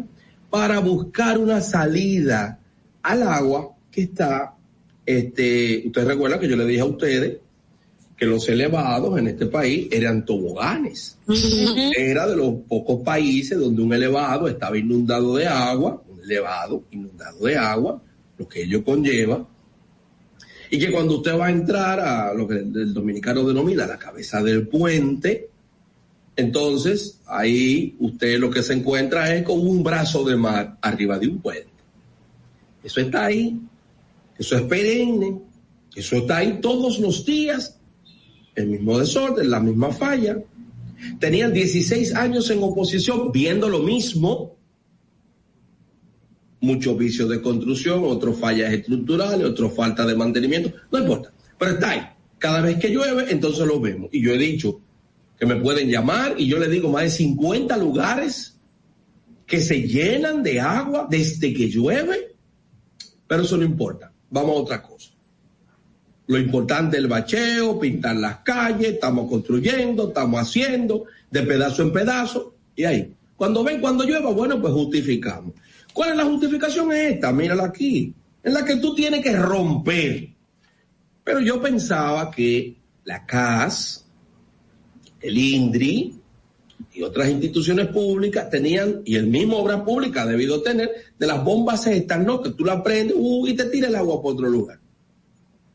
que no había que romper la infraestructura existente para que el agua, o sea, para trasvasar, para trasvasar un, eh, uno no sabe ni ni cómo decirle a eso porque es un soberano disparate. Pero esto es un trofeo a la improvisación, a la locura. Eso es un trofeo. Eso es para dejarlo ahí, porque eso es de película. Cuando usted tiene que romper parte de la infraestructura vial, porque usted tiene un problema con el agua, entonces ya ustedes saben cuánto va a costar luego, están rompiendo lo que habíamos dicho sobre el tema de la calle, primero hacen, eh, asfaltan, bachean, ay, no hay agua, ahora rompe, entonces luego hay que romper, poner el, poner eh, eh, el agua y entonces vuelven y tapan, ay, el desagüe, las aguas, aquello que entonces, hay que volver a romper, volver a justificar. Y tenemos toda una vida republicana de rompe y rompe, justifica y justifica. Rompe y rompe, justifica y justifica. Entonces, yo quiero quedarme aquí sobre la perspectiva y la base de que esas son las cosas que a partir de 12 meses ya no te perdonan. Ya no te lo perdonan. Son 12 meses. Tú estás improvisando. Eso es una locura. Eso no cabe ni siquiera en un estudiante de ingeniería. Porque existen otras soluciones. Pregunto, ¿hay o no hay bombitas de las que estoy diciendo en la CAS, en el INDRI, para drenar esa agua? ¿La hay o no la o hay que entrarle con un pico? Tan, tan, tan, rompe eso. Y después que tú lo rompes, entonces hay que justificar nuevamente y que hay que poner otro. Entonces esas culturas fueron fue demasiado tiempo en la que nosotros estuvimos viendo esa cultura del desorden, de la improvisación, de buscar una salida por la izquierda, mira, ve, sal de eso, lo resolviste y ya. Porque aquí hay un cuento genérico, ¿no? Y ese cuento genérico es el que no mantiene en la, en la mediocridad perenne y perpetua. Que a veces tú haces los análisis sobre las cosas. No, no, no, no, pero dame una salida. No, no, pero dame una salida. ¿Pero qué salida del carajo tú vas a tener? Que no sea un falso dilema de mantenerte en el mismo problema, batiendo los mismos temas. Entonces nosotros, cuando hablamos de que en los elevados están convertidos en toboganes, cuando hablamos de que cuando tú ya finalizabas el tobogán, entonces te encontrabas con la piscina del puente de Duarte. Al día de hoy nosotros no hemos visto a nadie ni nada una sola brigada, no hemos visto, en los elevados, tratando de solucionar eso y verificando qué problema puede tener el desagüe. ¿Cuánto que cuesta eso? Pues yo estoy dispuesto a donarle los tubos, las, cuestiones. Rodo, ¿cuánto que cuesta eso? En los lugares específicos donde esto se inunda. ¿Cuánto cuesta eso? Cinco codos, seis cuestiones, uniones. ¿Cuánto que cuesta? ¿O qué? Habrá que abrirle un hoyo al elevado en el medio, en medio del carril, le abrimos un hoyo y le damos para abajo para que el agua salga. ¿Ves? Una locura. Una locura. Entonces, son cosas que uno toma el periódico y lo ve así. ¿Por qué? Bueno, porque si bien es cierto que hemos estado en pandemia, por ejemplo, algunas de las cosas para entrar en conexión con lo que decía Angeli, para entrar en conexión con lo que decía Angeli, algunas cosas que son puntuales. Ah, el tema de la vacuna, eso es compartido. Ha habido, en términos del manejo de la pandemia, continuidad en la cosa del Estado. Están ahí incluso parte de los mismos técnicos, con excepción de los ministros. Están ahí. Manejados desde allí, desde aquí, desde aquí. La misma política, el mismo toque de queda, la misma emergencia, el mismo abordaje, etcétera, etcétera. No, compramos vacunas. Sí, sí, sí, sí. Allá había un acuerdo con China para ese tipo de cosas. Entonces, aquí hay ciertas cosas que se han manejado como tema Estado, no gobierno. Entonces, ese es el problema. Cuando luego tú quieres convertir algunas cuestiones que son tema Estado, convertir en un logro de gobierno, en ese traspaso en ese salto de garrocha hay cosas que se te quedan enganchadas porque cuando la oposición política salga y te enseñe los papeles, los documentos y cuál ha sido el plan que han tenido en función de la ruta, de la hoja de ruta para eso, te van a dejar con el discurso en la boca. porque ha continuado lo mismo. Y tú, indefectiblemente, no estoy hablando de Angeli, sino desde el punto de vista del gobierno, y tú, indefectiblemente, te has cubierto sobre cuestiones específicas diciendo que hay continuidad en la cosa del Estado. Compañeras. Bueno, vamos a pasar con Fernando a ver qué nos trae. Dominica Networks presenta en Sin Maquillaje y Sin Cuentos un día como hoy. Un día como hoy, 17 de agosto del 1994, el candidato presidencial del Partido Revolucionario Dominicano, José Francisco Peña Gómez, demanda un reconteo de votos, alegando fraude, adelantando que pedirá la intervención de la OEA. Un día como hoy, en el año 2005, el canciller Carlos Morales Troncoso informa la suspensión de las repatriaciones de haitianos indocumentados, luego de reunirse con su homólogo Erar Abraham, y anuncia la reactivación de la Comisión Binacional para armonizar obligaciones en el proceso. Un día como hoy, en el año 2008, el boletín final de la Junta Central Electoral asigna al PLD y aliados 2.199.734 votos para un 50 83.83%. Al PRD y aliados, 1.654.066 votos para un 40.48% y al PRCC 187.645 votos para un 4.59%. Los demás partidos 1.19% y la abstención un 26.5%. Un día como hoy, en el año 2018, fallece de un infarto a la edad de 67 años el empresario radial Teo Veras, conocido como padre y maestro de la radio y pionero en los programas telematutinos. Para que no se olvide, en Sin Maquillaje y Sin Cuentos te lo recordamos un día como hoy. No te muevas, en breve regresamos. Sin maquillaje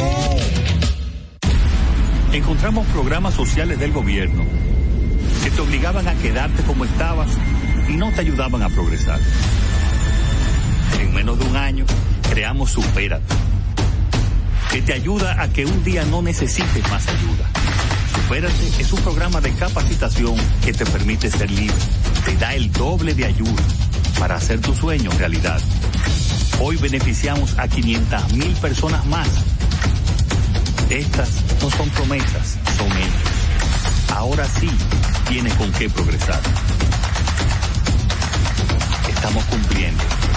Estamos cambiando. Gobierno de la República Dominicana. Tu primer hogar te llena el corazón. Los expertos hipotecarios de la Asociación Popular de Ahorros y Préstamos están listos para asesorarte a la hora de adquirir tu préstamo hipotecario. Y puedes decir, mi casa mía de mi propiedad. Tenemos tasas fijas desde 6.95% y con plazos hasta 20 años. Solicita tu préstamo hipotecario a través de la primera web hipotecaria del país. Accede a pa.com.do slash hipotecario Rosario si deseas tener acceso a todo lo que pasa en República Dominicana, debes obtener Dominican Networks. Es el primer sistema de cable dominicano para los dominicanos en el exterior. Aquí podrás disfrutar de todos los canales de televisión de República Dominicana, noticias, deportes, música, farándula y entretenimiento 24/7. Solo debes descargar nuestra aplicación en Roku, Amazon y Apple TV. E inmediatamente vas a disfrutar de todo el contenido de República Dominicana. Dominican Networks. Nuestros programas y comentarios, entrevistas y segmentos están en nuestro podcast. Búscanos en tu podcast favorito, Apple Podcast, Spotify y en tu Alexa de Amazon, sin maquillaje y sin cuentos.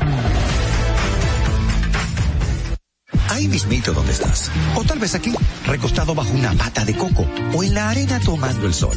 O dentro del agua, no muy al fondo. O simplemente caminando por la orilla. Ahí mismo, abre tu nueva cuenta móvil BH de León, 100% digital y sin costo. La creas en minutos con cero pesos desde Móvil Banking Personal. Ábrela donde quieras, solo necesitas tu celular. Banco BH de León. Sin maquillaje. Estamos de regreso. En Sin maquillaje y sin cuentos, la entrevista del día. Gracias, señores, por continuar con nosotros. Recuerden sintonizarnos a través de la Roca 91.7 como emisora matriz. También Vega TV, canal 48 de Claro y 57 de Altiz. También a través de nuestras redes sociales sin maquillaje y sin cuento en Instagram y en YouTube. También pueden enviarnos sus notas de voz al 829-947-9620 829-947-9620 y nuestra línea internacional 1862-320-0075. 1862-320-0075. Y vamos a pasar, señores, a hablar de un tema muy importante. Usualmente nosotros creemos que cuando se habla de seguridad solo nos referimos a seguridad ciudadana. Y para el día de hoy vamos a conversar con Carolina Ramírez, quien es especialista en seguridad, quien nos va a hablar del tema de una manera más general, porque nosotros solo nos vamos de la policía, que la reforma de la policía y que los delincuentes y todo eso. Carolina, muy buenos días y gracias por estar con nosotros.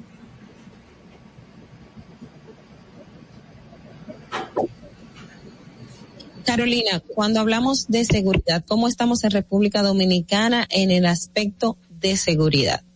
Bueno, lo que sucede es que la seguridad es multidimensional y es multifactorial. Entonces, hay tantas áreas de seguridad como actividades a las que se dedica el ser humano. Sin embargo, como bien tú planteabas, en el caso de los dominicanos, cuando hablamos de seguridad, lo que más nos preocupa son los temas de seguridad ciudadana. Y de manera muy particular, dentro de la seguridad ciudadana, generalmente nos preocupa lo que tiene que ver con la delincuencia común o la violencia. Entonces, ahí está el detalle. Y en ese sentido, claro, sigue siendo una preocupación de los dominicanos el tema de la seguridad ciudadana. Eh, lo establece el informe de la Oficina Nacional de Estadísticas. Dice que entre el 78 y el 82% de los dominicanos, entre sus principales preocupaciones está la seguridad. Pero cuando vas en detalle, como tú decías, básicamente tiene que ver con la seguridad ciudadana. Entonces, en sentido general, ahora que en esta semana estamos como que pasando balance a lo que ha pasado en este año de gobierno, hay algunos aspectos interesantes que tal vez pudiésemos analizar en materia de seguridad. Yo tuve la oportunidad, pues por mi área de especialización, de analizar los tres proyectos o programas de gobierno de los tres principales candidatos. Y entonces ahora estaba como que revisando mis notas en estos días y estuve viendo unos siete puntos que el programa de gobierno del PRM eh, abordaba con relación al tema de la seguridad la seguridad en sentido general, pero básicamente estaban muy dirigidos a seguridad ciudadana. Uno de los puntos que siempre se planteó durante la campaña era el tema de la reforma de la policía, como bien tú planteaste. Otro tenía que ver con el tema de prevención del delito, prevención desde la comunidad, y ellos lo decían también como control de los disparadores. Había otro punto en el que no se ha trabajado tanto, que es el tema de la reinserción social, trabajar con todo el sistema penitenciario para evitar que las personas que están en conflicto con la ley, cuando salgan, vuelvan a delinquir, encontrar la manera de que los que se pueda, porque hay algunos que son antisociales y va a ser muy difícil reintegrarlos a la sociedad, pero hay mucha gente que cometió un error, que perfectamente pudiese reinsertarse a la, a la, a la sociedad. Entonces, en esos sentidos, en ese sentido, yo creo que podríamos dividir para comprender un poquitito más, porque a esta hora de la mañana apenas estamos tomando café, ¿verdad? Y yo sé que el tema de la seguridad es un poco complejo. Yo les propondría, chicas, que dividamos en tres grandes bloques. Uno que tiene que ver con seguridad nacional, y ahí podemos poner seguridad y defensa nacional para ver el tema militar. La, todo lo que tiene que ver con seguridad pública y en seguridad pública, sacar la parte de seguridad ciudadana, que tiene que ver con políticas públicas, pero a manejar otras cosas como por ejemplo el tema de eh, seguridad alimentaria a propósito de lo que pasó ahora con el tema de los cerdos seguridad sanitaria y el manejo que se le ha dado al tema COVID y al tema de eh, vacunación está el tema de la cobertura eh, educativa y otras acciones muy puntuales. Entonces, ya de manera particular en el tema de seguridad ciudadana, podríamos ver el tema de la reforma y esta estrategia de eh, seguridad ciudadana y convivencia pacífica en mi país seguro. Entonces, si a ustedes les parece bien, yo podría sí claro sí claro y, y, y me y quiero tomar de pie de amigo el aspecto relacionado a la seguridad eh, en el, el, el, que dividimos no el de seguridad ciudadana desde el aspecto policial, sino el de seguridad pública. ¿Qué implica eso y cuál, qué balance tiene el gobierno en ese aspecto, sobre todo teniendo un año de crisis y la pandemia del COVID-19? Qué bueno que tú recoges ese punto porque a veces no tenemos la suficiente conciencia del tema de seguridad pública. Seguridad pública abarca todas las acciones políticas, ¿verdad? Planes encaminados desde el gobierno para garantizar el bienestar de las personas, para proteger las personas. Y en ese sentido, pudiésemos tener seguridad alimentaria, seguridad sanitaria, seguridad jurídica, seguridad financiera, muchísimas eh, tantas, pero como el tiempo naturalmente es breve, yo eh, podría recomendarte o, o hablar de algunas cosas puntuales. Por ejemplo, en el tema de seguridad sanitaria, durante este año pues se le dio continuidad a las acciones que había estado eh, pues ejecutando el anterior gobierno con relación al tema del COVID. Eh, hemos recibido, de hecho, reconocimiento de organismos internacionales y de manera particular de Naciones Unidas de la manera como se ha gestionado la crisis provocada por el coronavirus en el tema, eh, todo el tema hospitalario y de manera muy particular en la parte de vacunación. Recordemos que en el hemisferio, eh, bueno, en América, en el hemisferio completo, nosotros somos el tercer país con mayor cantidad de población vacunada, mayor porcentaje de la población. Primero está Estados Unidos, luego Chile e inmediatamente sigue República Dominicana y estamos en el selecto grupo de países que en el año 2021 se estima que podrá tener cobertura de vacunas para la población total. Pero hay un punto que los dominicanos no le hemos prestado mucha atención y es a la parte de la gestión de la seguridad o el manejo de la cadena de suministros de las vacunas en República Dominicana. ¿Ustedes recuerdan de algún escándalo que haya habido en República Dominicana que se robaron unas vacunas, que están vendiendo vacunas falsificadas, que no se sabe de un lote que llegó? Lo único no. que, que hemos escuchado es sobre las, las tarjetas de vacuna que se estaba intentando eh, falsificar. Sí, hay dos cosas. En el tema del cartón, de la vacuna, que había personas que de hecho fueron sometidas a la justicia, uh -huh. como bien tú planteas, y recordemos que al inicio hubo también un ruido con relación a, las, a unas a las... cotizaciones de las jeringas, Ajá. de las jeringas. Pero con relación a la parte de la seguridad biológica, del componente biológico de las vacunas, hemos visto cómo ha habido un sistema de control de la cadena de suministro y es bueno que sepamos que cada unidad de vacuna en la República Dominicana está monitoreada y videovigilada desde que llega al país hasta que se coloca en la, en, en, en la persona. Es decir, 24-7.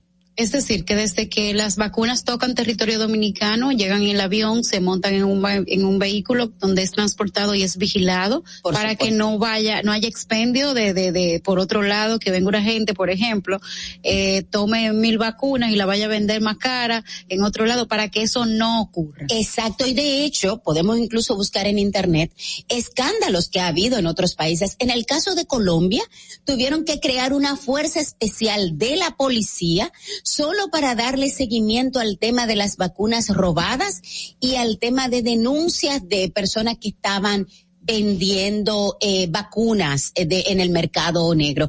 En el caso de República Dominicana hay una cadena de custodia y eso es en coordinación naturalmente con el Gabinete de Salud. La protección le corresponde al componente militar, el Ministerio de Defensa es responsable de eso y por supuesto el Ministerio de Salud. Entonces, cada vacuna en República Dominicana está monitoreada y videovigilada. De hecho, el espacio donde están almacenadas las vacunas en República Dominicana está tan vigilado como si fuera el, aeropuerto. Entonces, en ese sentido, ha habido una muy buena gestión con relación a esa parte y hemos visto cómo ya han ido bajando naturalmente los índices de contagio a diferencia de otros países donde va subiendo. O sea que ese aspecto que es tan, podríamos verlo como algo insignificante, tuvo un, tiene un impacto tan trascendental, de modo que las personas, eh, que contribuyó a que la gente tuviera confianza en ir a vacunarse. Ahí está. Hay países donde las personas no son, no confían en la vacuna porque no hay garantías de esa eh, seguridad. Y por otro lado, como les dije, pues eh, hemos tenido casos de países donde las vacunas han sido robadas y están siendo vendidas en el mercado negro. Bueno, pena eso. Una pregunta. A consecuencia de lo que pasó en nuestro vecino país de Haití con Jovenel Mois, eh, tengo indicado de que en República Dominicana se tomaron medidas con relación a la seguridad del presidente. ¿Qué medidas se tomaron en República Dominicana tras de, de seguridad tras ese magnicidio en Haití? Hay dos puntos. Por un lado, como bien tú decías, eh, todo el equipo de protección del presidente y de las figuras de primer nivel, no solamente en República Dominicana, en todos los países de la región se reforzó el protocolo de seguridad y eso es lo que manda la norma. Cuando hay una situación así, pues entonces todos los que pudiesen estar en un riesgo similar, porque no se sabía ni siquiera cuáles eran las causas. Entonces, claro que sí, por supuesto que el protocolo de protección del presidente, de la eh, vicepresidente y de todo su entorno inmediato fue reforzado en República Dominicana. Ahora, a propósito de esa situación del magnicidio en Haití, dio la oportunidad para que se estrenara, si se pudiese decir así en sociedad, por todo lo alto, un organismo, el organismo de seguridad más importante de la República Dominicana, que es el Consejo de Seguridad y Defensa Nacional, que está establecido en nuestra Constitución desde el año 2010. Sin embargo, no estaba uh, funcionando porque no se había emitido el decreto mediante el cual se establecía su reglamento de funcionamiento. Entonces, este Consejo de Seguridad y Defensa Nacional es el ente que ha estado tomando todas las decisiones en materia de seguridad de la República Dominicana a raíz de esa situación. Y bueno, como bien ustedes saben, está compuesto, encabezado por el presidente de la República, compuesto por el ministro de Relaciones Exteriores, ministro de Defensa, ministro de Interior, y ya luego entonces hay las agencias especializadas como DNCD, DNI y Policía Nacional Carolina, este, este tema está súper interesante y por las redes la gente está comentando muchísimo, así que vamos a tener que tenerla con nosotros en otra ocasión para un poco seguir abordando sobre el tema. Muchísimas gracias por estar con nosotros y vamos a programar muy prontito un, un nuevo conversatorio porque este tema está interesante, así que vamos con Fernando. En Sin Maquillaje y Sin Cuentos queremos escucharte. Envíanos tus notas de voz con tus preguntas, comentarios, desahogos y denuncias al 862-320-0075.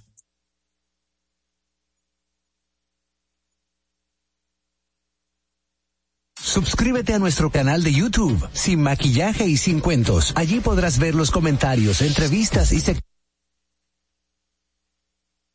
Suscríbete a nuestro canal de YouTube, Sin Maquillaje y Sin Cuentos. Allí podrás ver los comentarios, entrevistas y segmentos de nuestro programa, Sin Maquillaje y Sin Cuentos. Suscríbete, dale like dale y like, comenta. Dale, comenta.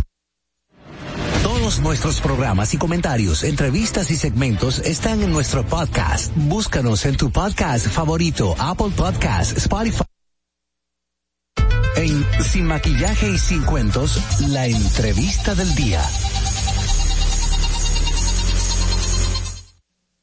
Bueno, señores, continuamos con este sin maquillaje y sin cuentos. Muchísimas gracias a todos los que han estado con nosotros en esta transmisión, los que nos siguen por nuestro canal de YouTube, por eh, Vega TV Canal 48 y el Canal 52 de Claro, así como Dominica Network y nuestras plataformas digitales.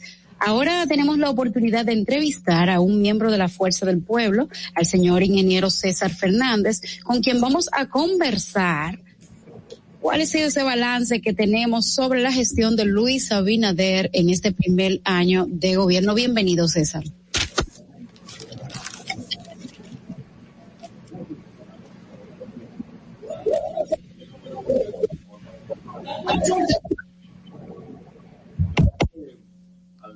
analizar los primeros 365 días del, del gobierno. Sí, eh, no sé si tenemos un, un temita aquí con todavía con el audio. Eh, ya.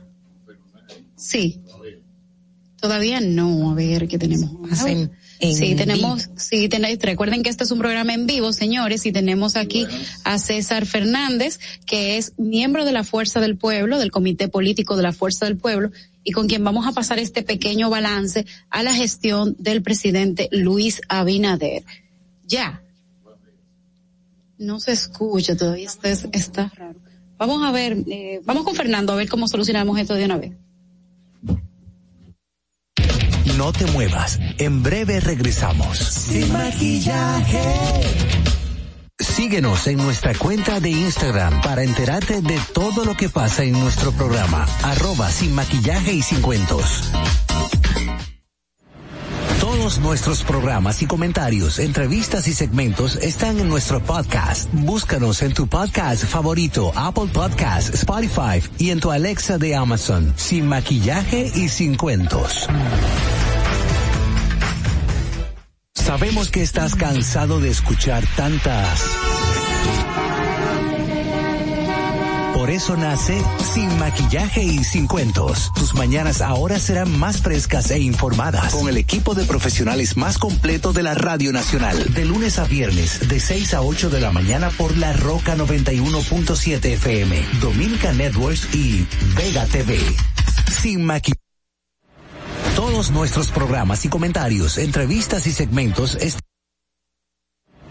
todos nuestros programas y comentarios, entrevistas y segmentos están en nuestro podcast. Búscanos en tu podcast favorito, Apple Podcast, Spotify y en tu Alexa de Amazon. Sin maquillaje y sin cuentos. Bueno, señores, continuamos en este su programa. No me escucho. Bueno, continuamos en este su programa sin maquillaje y sin cuentos. Eh, decíamos antes de la pequeña pausa que teníamos a César Fernández, que es miembro del Comité Político de la Fuerza del Pueblo y con quien vamos a tener un balance a la gestión actual del primer año del presidente Luis Abinader. Buenos días, ahora sí, César. Buenos días, gracias eh, por tenernos aquí, dar la oportunidad a la Fuerza del Pueblo de participar en este interesante espacio de debate que ustedes han, han construido, sobre todo que llega, es multimedio, llega, estamos en radio, en televisión, en cable, en redes, de verdad que las felicito. Y de verdad que analizar el primer año de gestión de un gobierno, un gobierno que entró en una situación difícil, que hay que reconocer, eh, una crisis de salud, eh, producto del COVID-19, que eh, obviamente se veía que venía, iba a derivar en una crisis económica. Eso era totalmente normal. Ahora bien, pienso que ha sido un año de muchas improvisaciones, un año de muchos, eh, de muchos, de muchas reversas, en muchas cosas, eh, en todos los órdenes prácticamente. Eh, si nos vamos desde el orden institucional, recordemos que a principio de gobierno, lo que tra- se empezó con el, con el desmonte de instituciones del Estado, eh, para agilizar el Estado, hacerlo más moderno, más eficiente y obviamente menos caro, que le costara menos dinero a los contribuyentes. Y si tú lo ves desde, ese punto de vista, ese análisis, bueno, bien, yo lo vería bien. Ahora que resulte todo lo contrario. Se elimina una institución que había sido cuestionada por mucho tiempo, era la OISOE, recordemos, pero sin embargo se, se, eh, se diseña una nueva, el, el Ministerio de la Vivienda que le quita funciones al Ministerio de Obras Públicas, eh, agrega funciones nuevas, es decir, es, ahora es un mega ministerio que de repente, sin tener un paso de transición de lo que era eh, la OISOE, lo que era el INVI, lo que era este la parte de edificación de obras públicas, sin transición, pasa a un ministerio que ni siquiera tiene reglamento. Apenas acaban de aprobar la ley y ya hay viceministros nombrados. Entre ellos un hijo del senador del presidente del Senado, del ingeniero Eduardo Estrella, y otros hijos de funcionarios, decir, que la misma práctica que se, se acusaba en el pasado, vuelve ahí.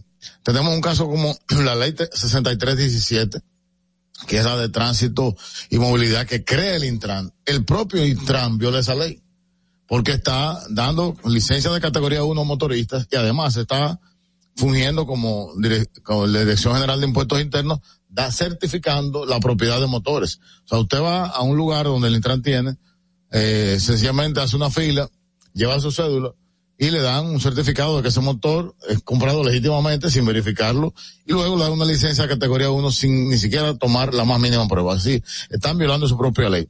Peor aún en el tema institucional.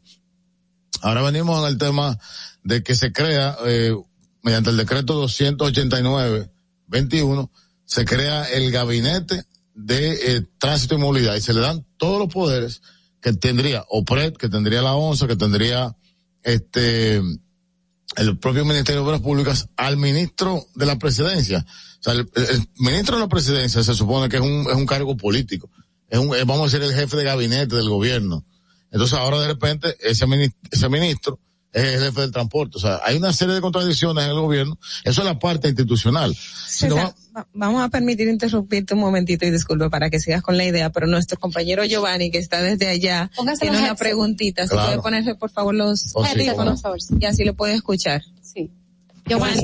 César, ¿hasta qué punto esta situación, mencionaste el, el hijo de, del presidente de, del Senado, hasta qué punto ustedes como Fuerza del Pueblo, ayer PLD, eh, eh, asumen realmente algo que ustedes entendían que era injusto, el criterio de que haya que eh, mencionar el hijo de una persona, cuando la, en la práctica, vamos a decir, yo pienso que el PLD superó a los reformistas en ese criterio del, del nepotismo. ¿Hasta qué punto ustedes, como Fuerza del Pueblo, también hacen un mea culpa de eso, entienden que esa es una práctica incorrecta y, piden disculpas a la población sobre eso?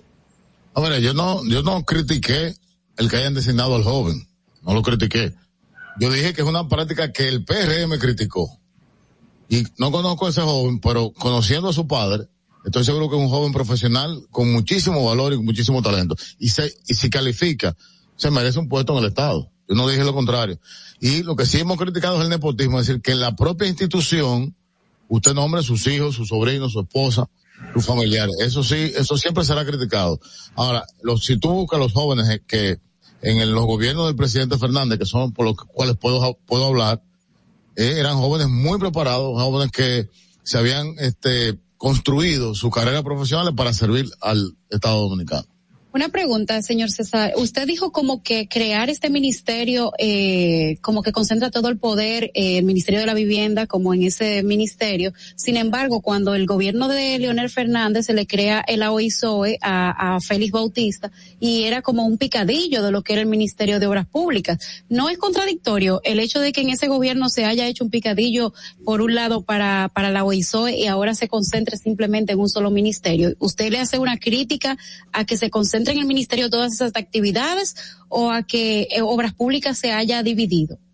Hombre, lo primero es que la eh, Oficina de Ingenieros Supervisor del Estado no la crea Leonel Fernández para Félix Bautista. La crea el doctor Joaquín Balaguer, vamos a recordar. ¿Y por qué existe esa oficina? Porque hay que conocer las cosas y conocer el Estado. La Oficina Supervisora de Obras del Estado surge para realizar las obras que son intermedias entre una obra pequeña y una obra grande o una mega obra que realiza el Ministerio de Obras Públicas. Recordemos que en, en cuando el doctor Balaguer empezó haciendo hospitales, algunas carreteras y luego en los gobiernos del presidente Fernández se especializó prácticamente en la expansión, a eso me refería. expansión de la UAS. A eso me refería. Entonces eran obras dedicadas. Ahora, el ministerio eh, eh OISOE en los gobiernos del presidente Fernández no otorgaba permisos a, las edificaciones, no otorgaba permisos a este a las estaciones de combustible. Eso lo, eso lo hará ahora el, el ministerio del INVI. A eso que nos referimos. Nos estamos hablando de que, y fíjate por dónde yo empecé el análisis. Un gobierno que entró diciendo que va a simplificar el gobierno, lo que está haciendo es complicándolo. Esa es la crítica que haga una cosa o que haga otra, que haya un paralelismo entre instituciones, no estamos de acuerdo ahora. Que las cosas estén definidas y que si tú acabas de aprobar una ley, que tiene más de, de, de, podría tener más de 300 reglamentos, está poniendo en ejecución una nueva institución en medio de un gobierno, en medio de una pandemia, donde todavía no van a poder empezar a darle resultados al país. Un- Esa es la observación. Una cosa que nosotros queremos, eh, eh, perdón, eh, Ogla, eh, usted podría hacerle un listado de cinco cosas del positivas o logros que ha tenido este gobierno y cinco negativas. Podría hacernos ese Yo te podría dar 10 negativas. y positivo, o sea, que Positivas no encuentro ninguna. usted no encuentra. Primero, César, pero, pero tú has dicho ahora mismo que el gobierno está en una situación difícil. ¿Tú Pero- entiendes que el gobierno ha agravado la crisis del COVID? 100%. Y te lo puedo explicar. Si me dejan, si me permite, yo le puedo explicar cuál Aquí es, te hemos permitido todo. Claro. cuál es mi posición. Vamos, vamos a empezar por, por el COVID. Lo primero que, lo primero que yo entiendo, mira, el presidente de la República para mí es un hombre extremadamente inteligente, con una voluntad eh, extrema de hacer las cosas bien. Ahora, él llegó al gobierno con un grupo de empresarios, un grupo de gente exitosísima en el sector privado, pero sin nada de experiencia en la administración pública. Pero Lionel tenía Bonetti que no tenía experiencia en la administración pública. Un día se aprende. Bueno, sin embargo, una de las mejores gestiones del Ministerio de Industria y Comercio, en ese entonces, Secretaría de Industria y Comercio, fue la del señor Bonetti 96-2000. ¿En qué Acabamos- consistió? ¿En, en- en qué consistió? En, en Yo creo que venimos a analizar. capitalización, que luego Lionel dijo que- que no estaba bien. No, consistió, consistió en estabilización de precios, en que eh, hubiera productos en el mercado y que los combustibles en ese momento manejados por ese, esa secretaría estuvieran en el orden eh, de los César, precios. ¿cuántas huelgas le hicieron a Lionel del 96 al 2000? ¿No sabe cuánto ha aumentado el combustible? ¿Cuántas huelgas le hicieron a Lionel del No, 96 al perdón. 2000? Porque parecería ser que ese gobierno Pero si- no si- salió con, con el pero, bote de perdón, comer solo. Tú, perdón. pero yo te voy a escuchar. Te voy a escuchar. Si hubiéramos venido a hablar de Leonel, con gusto. Podemos hacer un programa. Ahora, si, lo- si- creo que el análisis es del año de gobierno de el presidente Abinader. Es verdad. Y, y usted Entonces- qué pasa Perdón, el tema perdón. del COVID. Pero te vamos a invitar para el de Lionel, ¿eh? Pero, pero espérate. Giovanni. Estamos hablando de combustible. ¿Tú sabes cuánto ha aumentado el combustible en, en los últimos seis meses? Un 80%. Un 80%. Entonces, ¿eso es una gestión positiva o negativa? Claro que es negativa. ¿Cuánta pandemia hubo en el gobierno pasado o en los gobiernos de Luis, de Luis, de Pero eso no es nada. Aquí se hizo campaña en pandemia. El presidente de la República hizo campaña en pandemia y sabía a lo que iba. Y los primeros seis meses de gobierno, este gobierno se la pasó inventando con el protocolo del toque de queda. ¿O se lo olvidó a ustedes? Toque de queda los sábados a las 12, a las 3. Mi pymes quebrando. Pero eso que usted el dice- país cayéndose por estar inventando. César, Lo que pasa ¿y es que Estar inventando- entiendo que ese tema de inventar es un tema fuerte porque no hay un país sobre esta faz de la tierra que haya inventado La- más que todos los países porque es una situación nueva. La última pandemia que se tuvo en el mundo hace 100, más de 100 años. Con esa Entonces- pandemia se aprendió mucho. Entonces, ¿qué sucede? No hay un país que tenga un plan, tenemos una pandemia y Pero, vamos a hacer mira, eso. O sea, yo- todo el mundo improvisó. Yo soy ingeniero.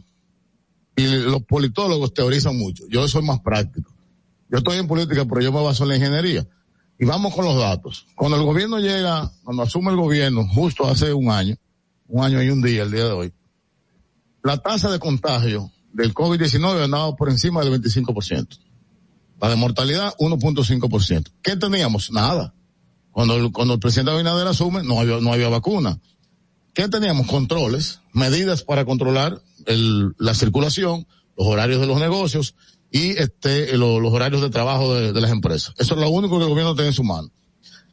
Inmediatamente, para dar sensación de cambio, elimina todo lo que había dejado Danilo Medina y comienza a modificar. Cuando comenzó a modificar, se dispara la tasa sobre un 27%. A los seis meses se dan cuenta que habían, que habían cometido ese error y vuelven a las medidas que dejó Danilo Medina. ¿Qué pasó entre diciembre y marzo que llegaron las vacunas? Que la tasa de contagio llegó a un 9%. ¿Con qué? Sin vacuna, sencillamente con las medidas. Empiezan a vacunar y empiezan a inventar de nuevo. Diseñan un plan de vacuna para mayores de 65 años y a la semana dicen, no, vamos a, a vacunar a los profesores porque vamos, vamos a iniciar la clase, pero sin un plan para iniciar las clases. César, ¿usted entiende que ha sido un eh, que el gobierno de, de- el gobierno en sentido general ha fracasado en el manejo de, de la pandemia?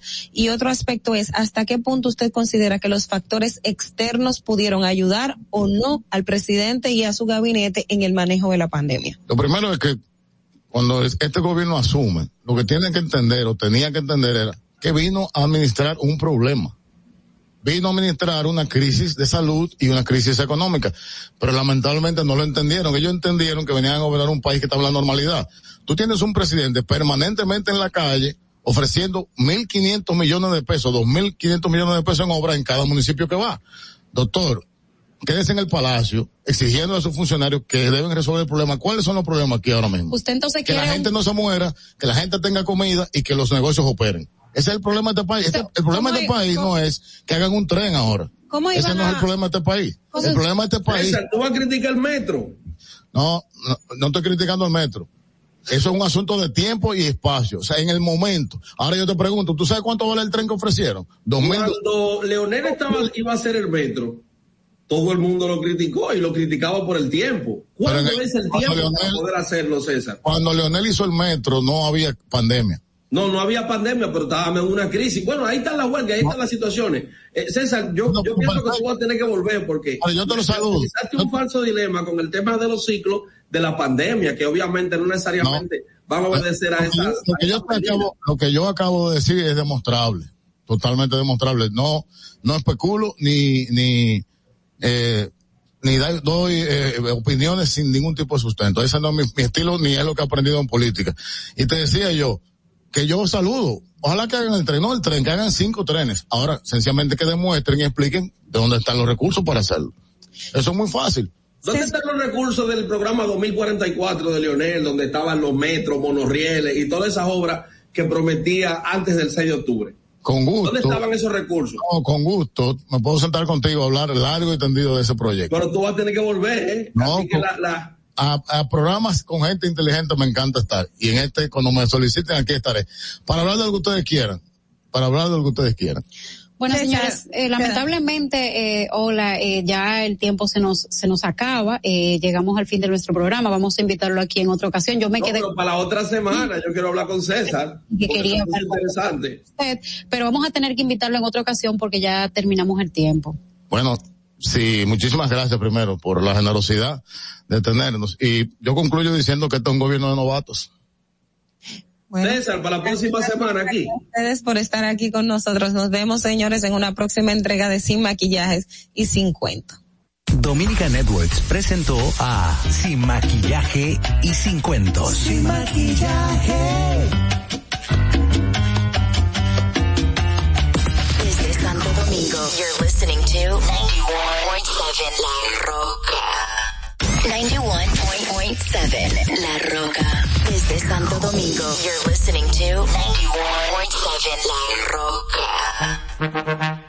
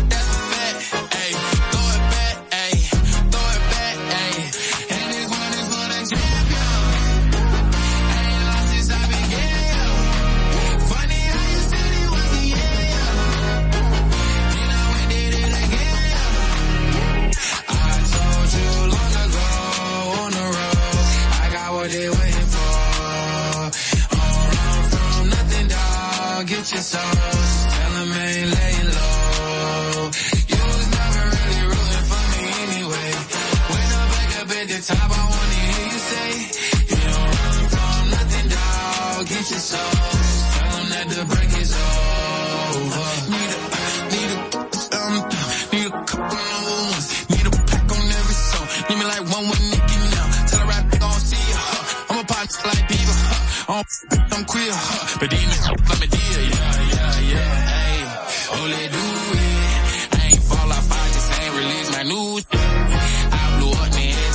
trying to sue me. You call me Nas, but the hood call me Doobie.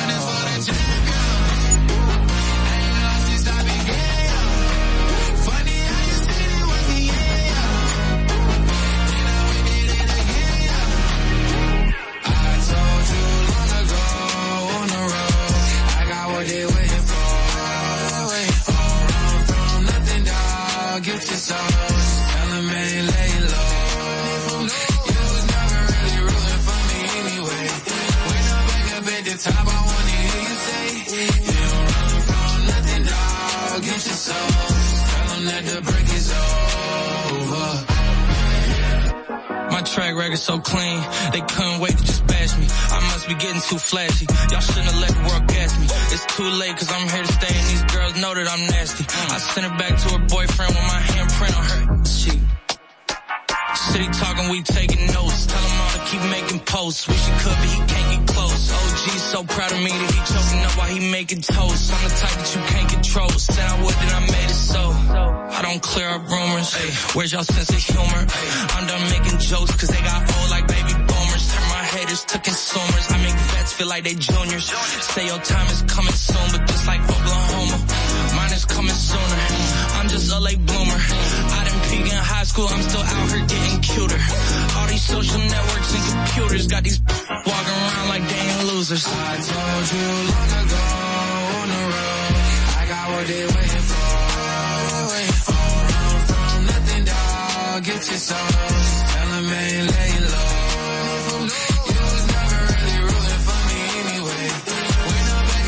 top, I wanna hear you say, you don't run from nothing, dog. Get your soul. Tell them that the break is over.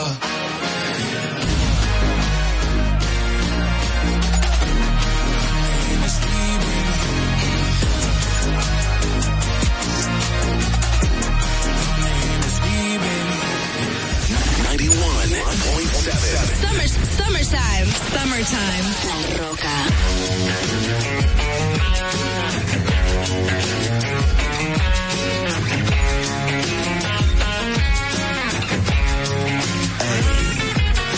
Is banging, she's solo maintenance. Don't need no champagne, poppin' entertainment. Take her to Wendy's, can't keep her off me. She wanna dip me like them fries in a frosty. But every now and then when I get paid, I gotta spoil my baby with an upgrade. Hey, hey, hey. Yeah, we fancy like Applebee's on a date night. Got that Bourbon Street steak with the Oreo shake and some whipped cream on the top two. Two straws, one check, girl, I got you. Bougie like Natty in the styrofoam. Squeak, squeaking in the truck bed all the way home. Some Alabama jam and she my Dixieland delight. That's how we do, how we do. Fancy like, fancy like, fancy like, fancy like, don't need no Tesla to impress. My girl is happy, rolling on a Vespa. Don't need no mansion to get romance. She's super fine, double wide, slow dancing. But every now and then when I get paid, I gotta spoil my baby with an upgrade. Hey, hey, hey. Yeah, we fancy like Applebee's on a date night. Got that Bourbon Street steak with the Oreo shake and some whipped cream on a tattoo. two. Straws, one check, girl, I got you. Bougie like Natty in the styrofoam. Squeak, squeaking in the truck all the way home. Alabama jam and she my Dixieland delight. That's how we do, how we do. Fancy like my new clean blue jeans without the holes in them. Country kisses on my lips without skull them. Yeah, she probably gonna be keeping some Victoria's Secrets. Maybe a little Maybelline, but she don't need it in the kitchen light radio slows down. Box wine, then updo yeah, we fancy like Applebee's on a date night. Got that Bourbon Street steak with the Oreo shake and some whipped cream on the top two. Two straws, one check, girl, I got you. Bougie like Natty in the styrofoam. Squeak, squeaking in the truck bed all the way home. To Alabama jam and she my Dixieland delight. That's how we do, how we do. Fancy life. back to the music. Back to the music. Back to the music. Three, two, one. Are you ready? La Roca 91.7. Oh, me love it, yeah, yeah.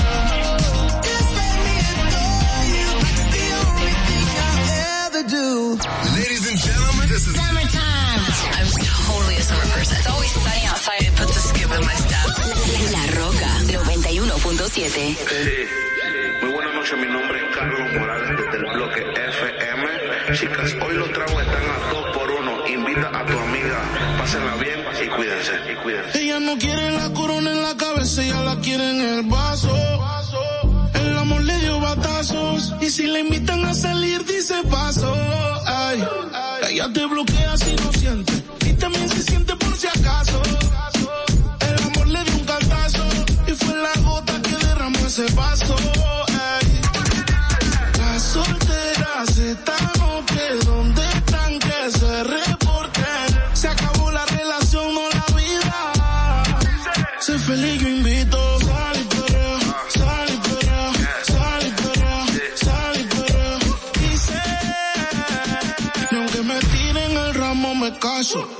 eso. Sal y sal y sal y perrea, sal y Sal y limón en un vaso. Más tequila pa' que olvide ese payaso. Ey.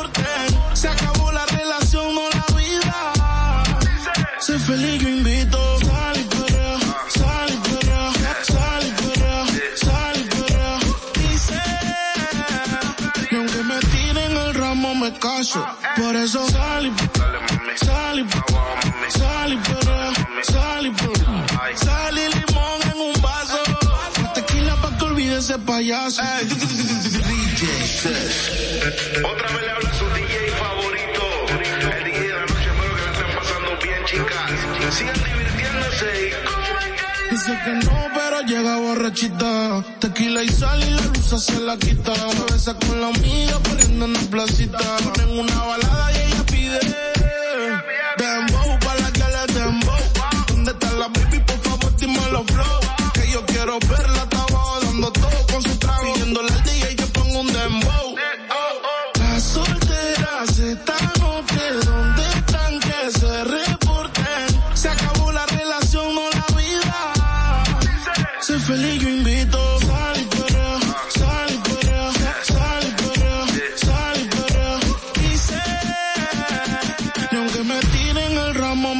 por eso salí, salí, salí, pero salí, salí limón en un vaso, tequila pa' que olvide ese payaso, por eso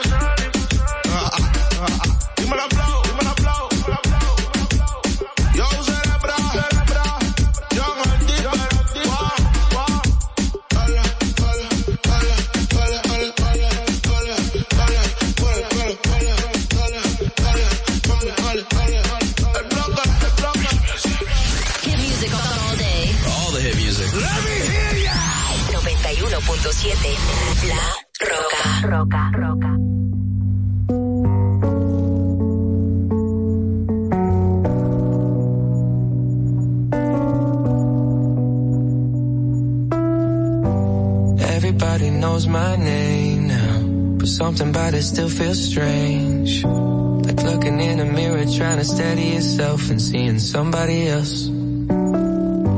And everything is not the same now. It feels like all our lives have changed. Maybe when I'm older it'll all calm down, but it's killing me now.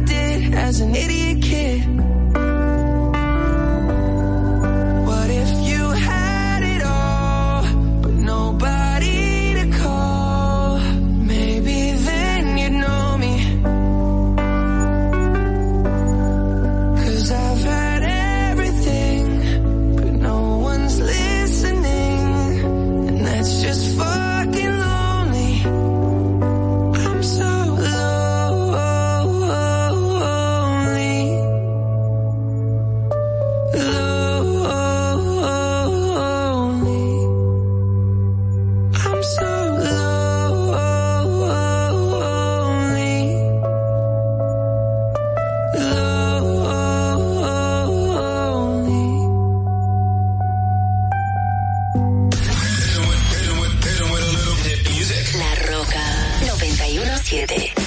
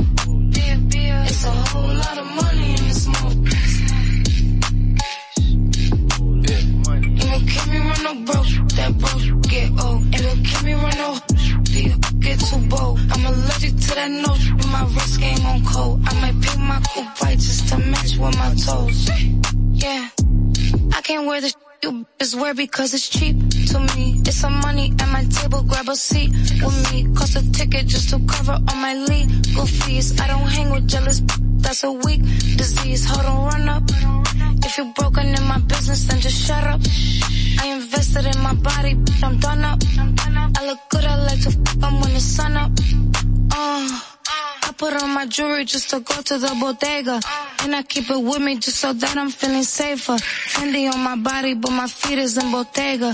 I'm getting money, give a whole about a hater.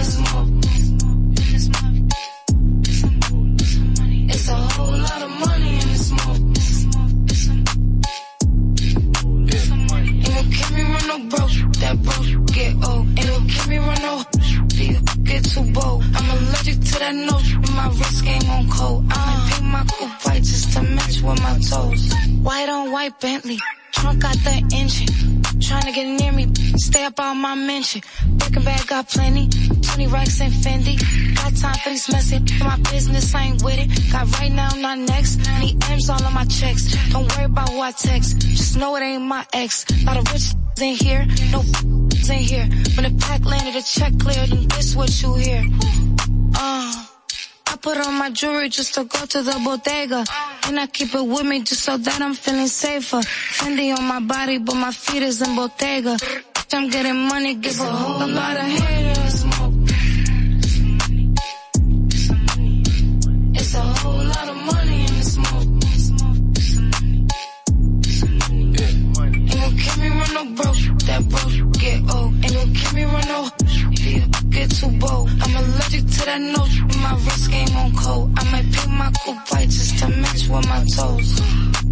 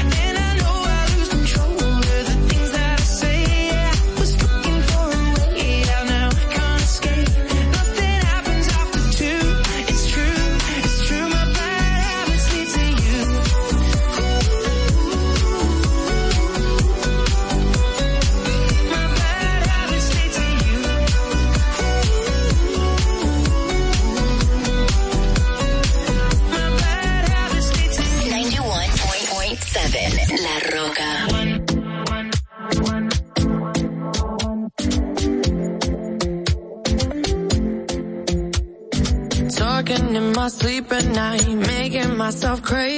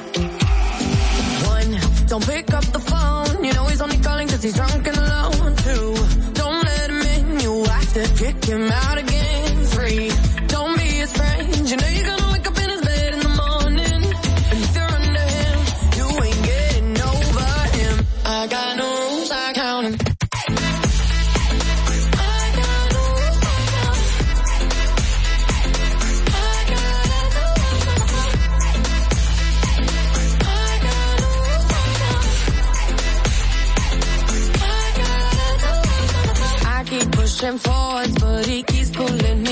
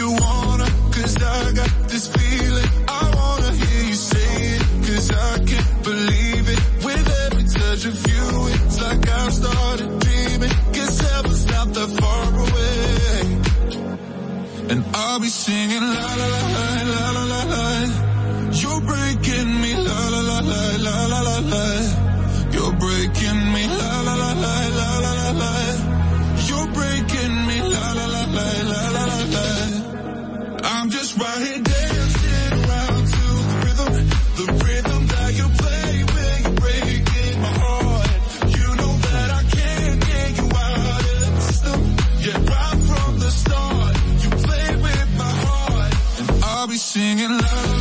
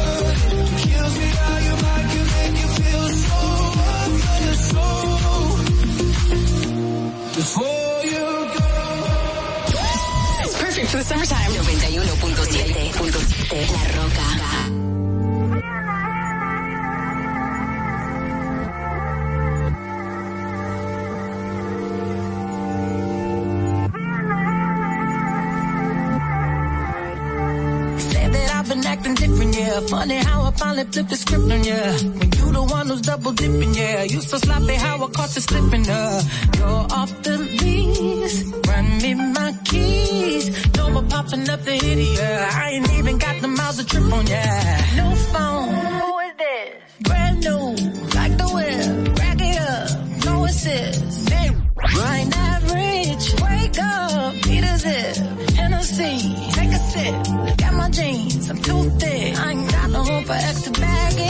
Don't forget to come and pick up your feelings. Don't leave no pieces. You need to hurry and pick up your feelings. While I'm up cleaning, boy, please. I don't need it. Memories, you can keep it. Don't forget to come and pick up your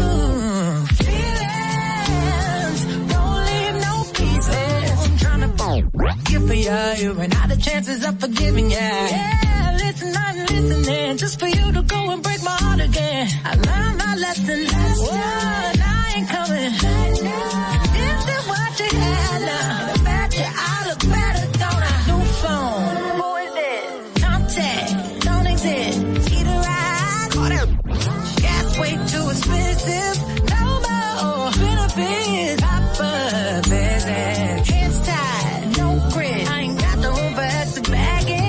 Don't forget to come and pick up your feelings. Don't leave no pieces. You need to hurry and pick up your, pick up your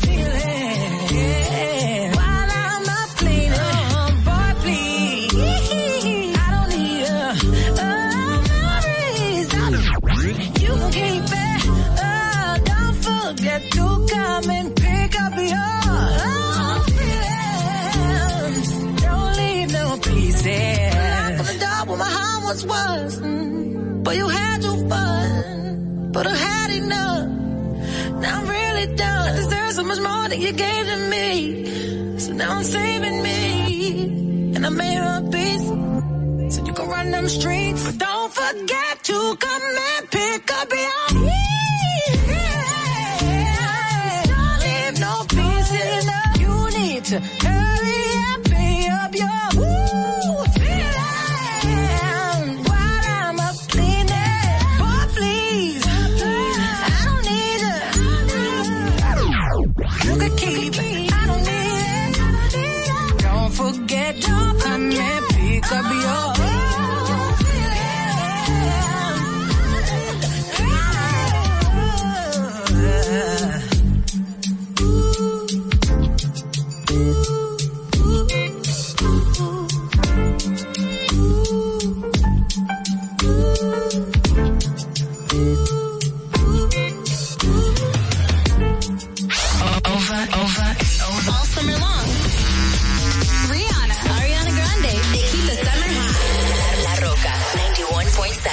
It's the thought of PM when your heart just like a drum, beating louder with nowhere to guard it.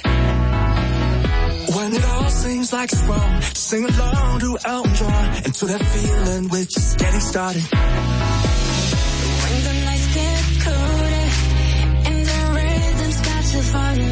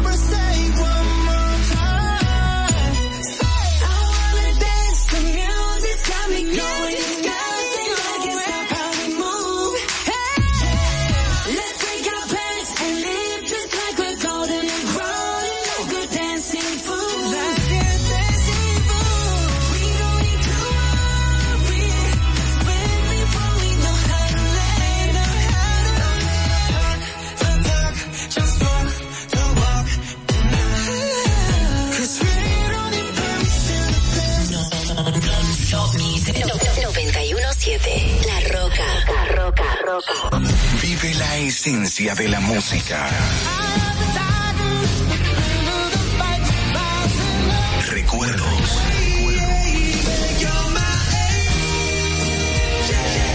Emociones.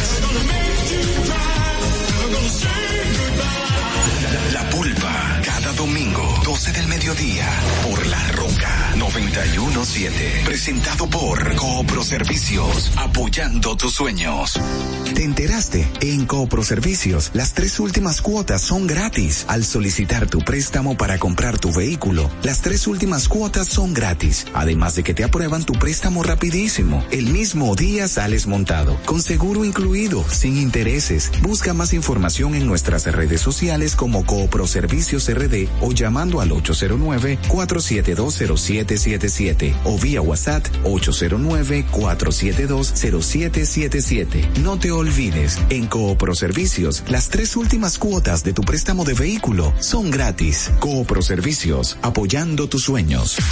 Uniformes Batiza, única tienda con todo tipo de uniformes en existencia y por encargos. 42 años siendo líderes en el mercado dominicano, en la venta al detalle y al por mayor de uniformes tradicionales y personalizados, bordado, serigrafía y sublimación. Visítanos en cualquiera de nuestras sucursales en Santo Domingo, Avenida Mella, Naco y Punta Cana. Síguenos en las redes sociales, arroba uniformes batiza. Tu imagen corporativa en manos de expertos. Uniformes batiza.